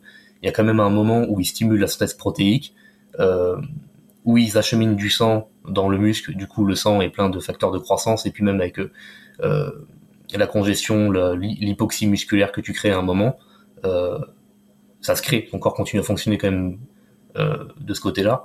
Donc au final, non, je pense que la plus grosse différence, c'est juste qu'un dopé peut encaisser plus de volume, en récupérer plus vite, et parce qu'il prend des produits, la synthèse protéique, que du coup normalement toi en tant que naturel, tu ne stimules que via l'entraînement, que via la sollicitation physique, bah eux ils la font de base. Je pense au final la vraie différence c'est que ça. L'analogie du, compte en banque est euh, intéressante. Je trouve. Enfin, en tout cas, c'est la première fois que je l'entends. C'est que ça que j'ai trouvé, quoi. C'est juste se dire, ouais, euh, le dopé, il a, le dopé, il a six chiffres sur le compte en banque et toi, t'en as que 5, quoi. C'est on a parlé de posing, on a parlé de, stéroïdes évidemment, on était obligé de, d'en passer par là, d'une certaine manière. Moi, il y a une espèce d'adage que je retrouve euh, chez toi et chez, Jordan aussi, à savoir euh, que le bodybuilding est un art. En quoi pour quelqu'un euh, qui écouterait ce podcast, ce podcast qui ne serait pas un féru de bodybuilding et qui serait toujours là actuellement, déjà, premier mot, je, le félicite. C'est que, alors je le félicite et puis c'est que finalement ça a été très intéressant grâce à tout ce que tu nous as raconté. Mais si on a envie de peut-être terminer de le de le sensibiliser un peu plus à ce sport et qu'il reste un petit peu entre dire bon ok c'est bien beau tout ça mais bon euh, en quoi le bodybuilding est un art? C'est une réflexion un peu métaphysique je sais pas ce qui va en ressortir de ça mais ouais. Ouais, ouais. Euh, de mon avis de mon opinion qui n'engage que moi le bodybuilding c'est un art parce que c'est le but. Le but c'est de montrer euh, un corps qui te fait ressentir des émotions. Tout comme la musique tout comme la sculpture, tout comme la peinture, tout comme le, dessin, tout comme n'importe quel art en fait. La construction physique, la construction musculaire du corps, elle est faite via la science, via des études, via de la, via des réactions chimiques et, euh, et, autres. Mais c'est pas parce que tu es gros et balèze, comme j'ai pu le en parler là, comme on a pu en parler plus tôt, que c'est forcément un bon bodybuilder pour Jordan et moi. Donc c'est pas une histoire de construction de science, c'est une histoire à un moment de, se dire bon, ça va plus loin que ça, effectivement, c'est plus métaphysique, qu'est-ce que tu vas faire avec ce corps? Et donc, il y a le côté performance physique, encore une fois, on est sur du concret, du physique, de, la science, euh, entre guillemets, mais aussi derrière le côté art. Et le côté art, encore une fois, je pense que c'est une histoire de faire ressentir euh, aux autres et de transmettre quelque chose aux autres, que tu peux faire de plein de manières différentes. Le bodybuilding, pour Jordan et moi, je pense pouvoir parler aussi un peu en ce moment, euh, c'est un art parce que à partir du moment où tu poses et que tu es sur une scène, que tu es devant des gens et que tu montres ton physique, c'est pas une histoire de regardez-moi, je suis beau, c'est une histoire de regarder, regardez ça. Et via la chorégraphie, via les mouvements, via les poses, tu leur montres quelque chose qui est beau avec un B majuscule, qui leur fait rappeler euh, peut-être des choses, qui leur fait ressentir des émotions, au même titre qu'une pièce de théâtre, par exemple, au même titre que euh, une sculpture dans un musée. Euh, je sais pas si tu as déjà été à Florence, par exemple, et tu as été voir la sculpture du David de, de, de, Michelangelo, quand tu le vois la première fois, tu, il, se passe plein de choses en fait. Et, euh, et pour plein d'artistes, c'est exactement la même chose. Quand tu vois un truc, quand tu vois des sculptures de Rodin, ça te, il y a toujours un moment quand tu regardes le truc vraiment. Après, évidemment, c'est pour les gens qui ont une sensibilité à ça. S'il y a des gens qui regardent et qui disent, bah, ok, bah, ouais, c'est de la terre. Bon, peut-être pas, peut-être, peut-être qu'ils sont moins sensibles, mais quand tu essayes, enfin, quand tu regardes le truc et tu as une sensibilité, tu te dis, ah, ok, il y a quelque chose à en tirer, il y a quelque chose dedans. C'est pas juste, euh, c'est pas juste de la terre. Là, c'est la même chose. C'est pas juste un gars en slip qui pose. Il y a autre chose. Il y a un, message entre gros guillemets qui, est un peu transmis. Et c'est pour ça que je pense euh, que le bodybuilding c'est un art. C'est parce qu'il y, y, a autre chose de plus que juste de la chair et de la viande et, euh, et des charges euh, en fonte bah écoute, euh, ça termine hyper bien cet, épisode, je trouve. Je pouvais pas en attendre mieux. Je suis d'accord et effectivement, moi j'avais envie de rajouter cette idée, mais que tu as fait en suivant, c'est ça qui est formidable, c'est qu'à chaque fois que j'ai une idée, finalement tu l'amènes tranquillement, j'ai même pas besoin de rebondir. C'est cette idée de, sculpture, on entend ça. euh, on, sculpte son corps d'une certaine façon. En bodybuilding, le bodybuilder il va sculpter, il va sculpter les fibres, il va, mettre un petit peu plus de muscles ici, il va essayer de sécher là. Bon, dit comme ça, ça paraît un peu, un peu bizarre parce que c'est pas aussi simple évidemment. Tu te dis pas, tiens, pendant trois mois, je vais me sculpter un peu plus de ça. Euh, je veux dire, c'est un phénomène de, de, longue haleine, on va dire. Et puis il y a une grosse part de génétique qu'on pourra pas modifier, on est d'accord. Mais c'est dans l'idée générale. Pour euh, finir, moi j'ai toujours pour habitude de poser trois petites questions en fin d'interview. Euh, la première question, c'est est-ce que euh, tu donnerais, enfin oui, tu donnerais un conseil, j'imagine, mais quel est le meilleur conseil que tu donnerais à quelqu'un qui voudrait démarrer aujourd'hui un sport, une activité sportive, si on essaie de tabler un petit peu plus large? De prendre un truc qui, un truc qui lui fait plaisir. Il faut qu'il y ait vraiment cette composante de plaisir. C'est ça, et c'est pour ça que je pense que j'ai été très chanceux étant enfant, c'est que j'ai pu tester plein de choses. Je pense qu'il faut pas se dire ça c'est le meilleur donc je fais il y a un truc que moi je regretterais toujours, je pense, un peu, bien évidemment, je m'en fiche au final, c'est pas grave, mais c'est que enfant, moi je pensais que la gymnastique, euh, la gymnastique des hommes c'était la même que les femmes, donc c'était, euh, t'avais 5 mètres, tu fais une chorégraphie par terre, tu sautes, tu fais des saltos. Je pensais que pour les hommes c'était pareil. en fait non, les hommes ils ont des trucs avec des chevaux, euh, des chevaux d'arçon, ils ont des anneaux, des trucs et tout. Tu vois les physiques, tu vois les, les, les athlètes qui ont fait de la gymnastique, enfants ou adolescents, quand tu les vois adultes, c'est toujours différent, tu les remarques direct. Euh, plus flexible, plus souple, euh, plus mobile, euh, une meilleure proprioception, un meilleur équilibre, des chaînes latérales, euh, profondes, antérieures, postérieures. C'est des, des super athlètes. Je regrettais toujours, moi, gamin, de ne pas avoir essayé de gymnastique. Mais j'ai eu de la chance parce que j'ai pu faire beaucoup de sport, beaucoup d'activités. J'ai couru, j'ai escaladé, j'ai sauté, j'ai fait du sport de combat, j'ai fait de la lutte, j'ai fait de la frappe, pied-point, j'ai fait de la natation, j'ai j'ai fait du vélo, j'ai fait plein de choses. Et je pense c'est aussi pour ça que du coup, euh, je me suis éclaté à chaque fois. Parce que du coup, j'ai testé plein de trucs. Et un moment, il y a un truc que j'aimais plus trop, qui me, qui me saoulait, bah, j'arrêtais, c'est pas grave. Euh, il y a un truc que j'aimais que, au contraire, je kiffais faire, bah, je le fais encore plus. Et à un moment, il faut arrêter de se prendre la tête. Donc si quelqu'un aujourd'hui regarde, enfin écoute ce podcast et regarde. Hmm, ouais, et puis on encourage euh, les parents qui écoutent ce podcast aussi peut-être à essayer de tester, de faire tester plusieurs sports à leurs enfants. Est-ce que tu as eu un modèle ou un mentor dans tes jeunes années et qu'il est peut-être encore aujourd'hui. De manière générale, ça peut être, ça peut être ce que tu veux. Euh, bah, on va dire quelqu'un qui te motive, tu sais, qui vraiment t'a porté. Qu'est-ce qu'on entend hmm. par mentor? On prend quelqu'un qui me motive, qui me forme, de qui je me suis inspiré. On parle de quoi quand on dit mentor? Juste pour être sûr. C'est à ton bon vouloir, tu peux même euh, en donner plusieurs, hein. ça, ça, donnera des références pour, pour les gens qui veulent aller chercher un peu plus loin. D'accord. D'accord. Alors moi au niveau, au niveau de, du chemin de vie global, je dois avec Arnold Schwarzenegger, il m'a quand même beaucoup motivé. Niveau physique, il y a des trucs sur lesquels je je suis pas forcément très fan, mais euh, euh, euh, niveau vision de la vie, philosophie de la vie, puis même le fait d'avoir la niaque et de tout le temps aller chercher un peu plus loin à chaque fois, j'aime beaucoup cet esprit-là et ce, cet homme-là m'a beaucoup inspiré, m'a beaucoup motivé parce qu'il a plusieurs étapes dans sa vie, parce qu'il a il a su spécialiser à chaque fois, il a su rebondir, il s'est jamais dit bon bah j'arrive pas, c'est foutu. Il a toujours dit bon bah je vais, si j'arrive pas à rentrer tout droit comme ça, je vais, faire l'anguille et serpenter euh, pour euh, pour passer autour des obstacles si j'arrive pas à passer dessus ou les, ou les détruire. J'aime beaucoup sa vision de, des choses à cet homme. Euh, après on peut on peut peut-être parler un peu d'un gars qui s'est fait connaître surtout sur Instagram qui s'appelle Artemus Dolgin, donc c'est un athlète qui a lancé sa marque qui s'appelle Golden Aesthetic et ça a été un des premiers sur les réseaux sociaux à remettre au goût du jour euh, l'esthétisme du, du, classique physique. Euh, parce que euh, le gars, je crois que c'était, attends, c'était en quelle année? En 2020, je crois qu'à partir de 2015, le gars a commencé à vraiment exploser sur les réseaux parce que on aurait dit un mini Arnold, littéralement. Un mini Arnold mixé avec Frank Zane. Et le gars, c'est un Biélorusse qui a vécu dans un, dans, pas un bidonville, mais un quartier très très très très, pauvre. Le gars, il est arrivé en tant qu'immigrant euh, SDF euh, aux États-Unis quelques années après. Euh, double master en finance et en économie, double carte pro en bodybuilding.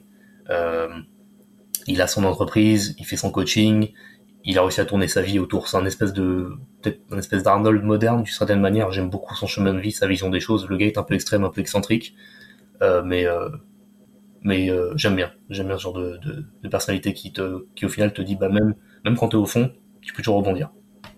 Et pour l'entraînement c'est pareil. Toujours cette idée de toujours se surpasser trouver un truc à faire euh, varier. Euh, t'as une blessure c'est pas grave fais autre chose. Il y a un truc que t'aimes pas on s'en fiche fais autre chose. Essayer d'innover un peu de d'être ouais d'innover de réinventer certaines choses des fois. C'est ce que j'aime chez ces Ok, et enfin, troisième question, est-ce qu'il y a un livre qui t'a particulièrement marqué, que tu aimerais recommander aujourd'hui? Un livre euh... Oh merde.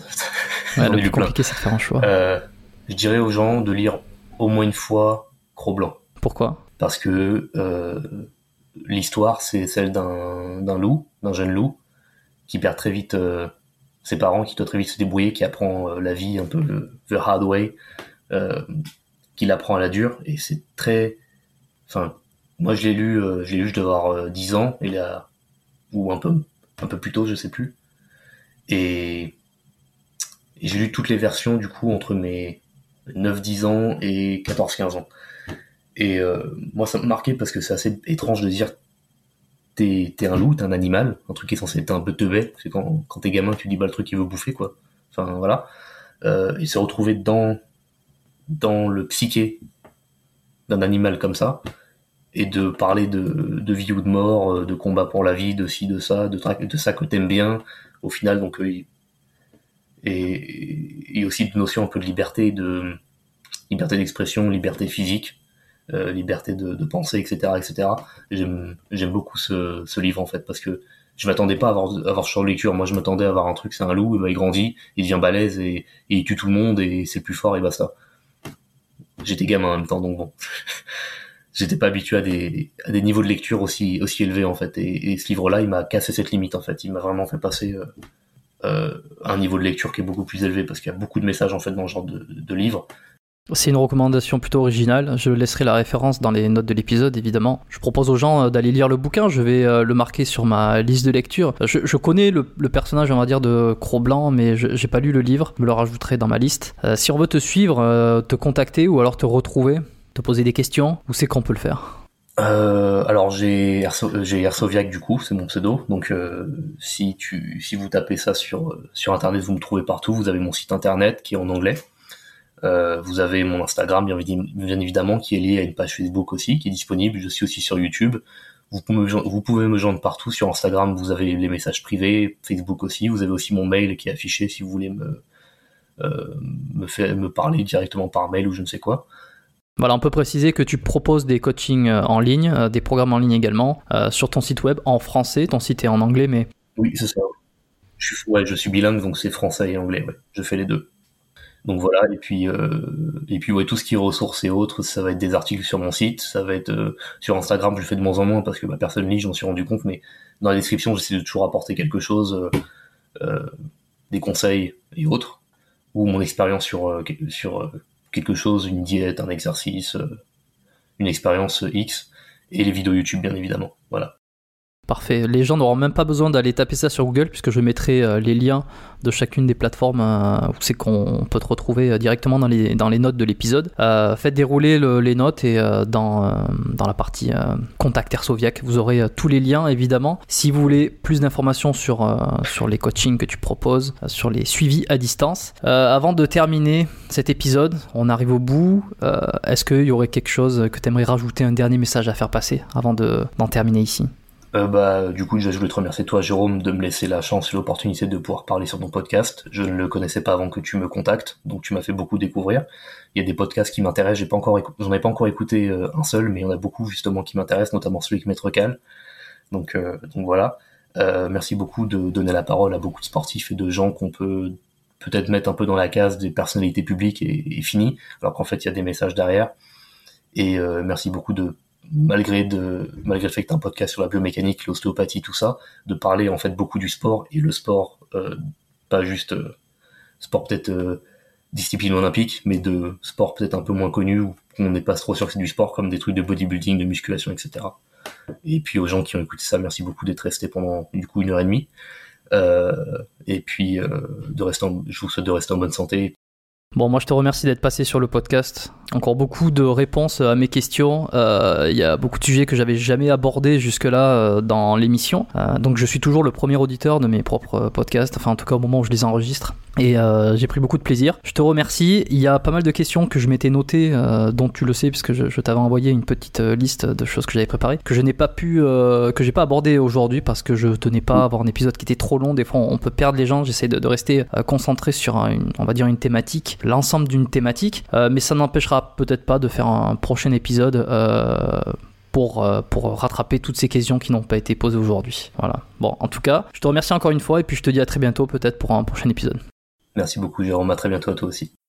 Bravo à vous d'avoir écouté cet épisode jusqu'à la fin, qui a été peut-être un petit peu plus long euh, que les derniers épisodes euh, sur ce podcast. Euh, S'il vous a plu, la première chose que vous pouvez faire, c'est tout simplement le partager à quelqu'un qui s'intéresse au sport, qui pratique la musculation, qui a un attrait pour le bodybuilding. il aura peut-être pas mal de, choses à en retirer de cet entretien avec Arsoviak. Vous pouvez lui envoyer directement par message. Partagez-lui l'épisode, ça lui fera en même temps découvrir le podcast, qui fonctionne énormément de bouche à oreille. Donc euh, vous me rendez service euh, aussi. Et pour ça, je vous en remercie. Et pour aller un petit peu plus loin, vous pouvez me laisser un avis sur l'application euh, Apple Podcast, qui est uniquement sur iPhone. C'est là où je demande généralement de me laisser un avis, car c'est ce qui aide le mieux à référencer le podcast sur la, plateforme Apple. Euh, iTunes qui permet euh, de, faire, euh, de faire monter le podcast dans les rankings et de faire découvrir cette émission à plus de monde, ce qui me permettra de produire plus d'épisodes. Si justement vous souhaitez m'aider sur ça, très simple, vous laissez une évaluation de 5 étoiles avec un avis, vous pouvez laisser un petit commentaire sur l'application pour me dire ce que vous en pensez et pour apporter votre petite contribution à cette émission. Euh, une dernière chose, premier lien pour euh, la lettre biomécanique si vous voulez vous inscrire. Je ne vais pas en reparler euh, très longuement, il vous suffit simplement d'aller voir, cliquer sur le lien qui est biomécaniquepodcast.com slash lettre. Vous aurez toutes les indications dessus. Pour ceux qui sont directement abonnés au podcast et qui pensent qu'ils n'ont pas nécessairement besoin de recevoir chaque épisode dans la boîte mail, sachez que j'écris toujours un texte qui est lié à ces épisodes, que si un jour j'ai une information capitale, on va dire, à vous partager, euh, je pourrais directement vous la transmettre dessus à n'importe quel moment. Voilà, et comme je le disais, j'écris toujours un petit texte qui est personnalisé avec euh, soit une réflexion, soit une idée ou un concept que je cherche à faire passer euh, pour présenter l'épisode. Allez, je remercie les plus fidèles d'être avec moi encore jusque-là. C'est aussi vous qui faites vivre l'émission dans un sens. Je vous souhaite une très bonne semaine. Entraînez-vous bien, euh, mangez bien, dormez bien, soignez-vous bien aussi si c'est le cas. Et puis quant à nous, on se retrouve très très bientôt pour un prochain épisode du podcast Biomécanique. Bye bye.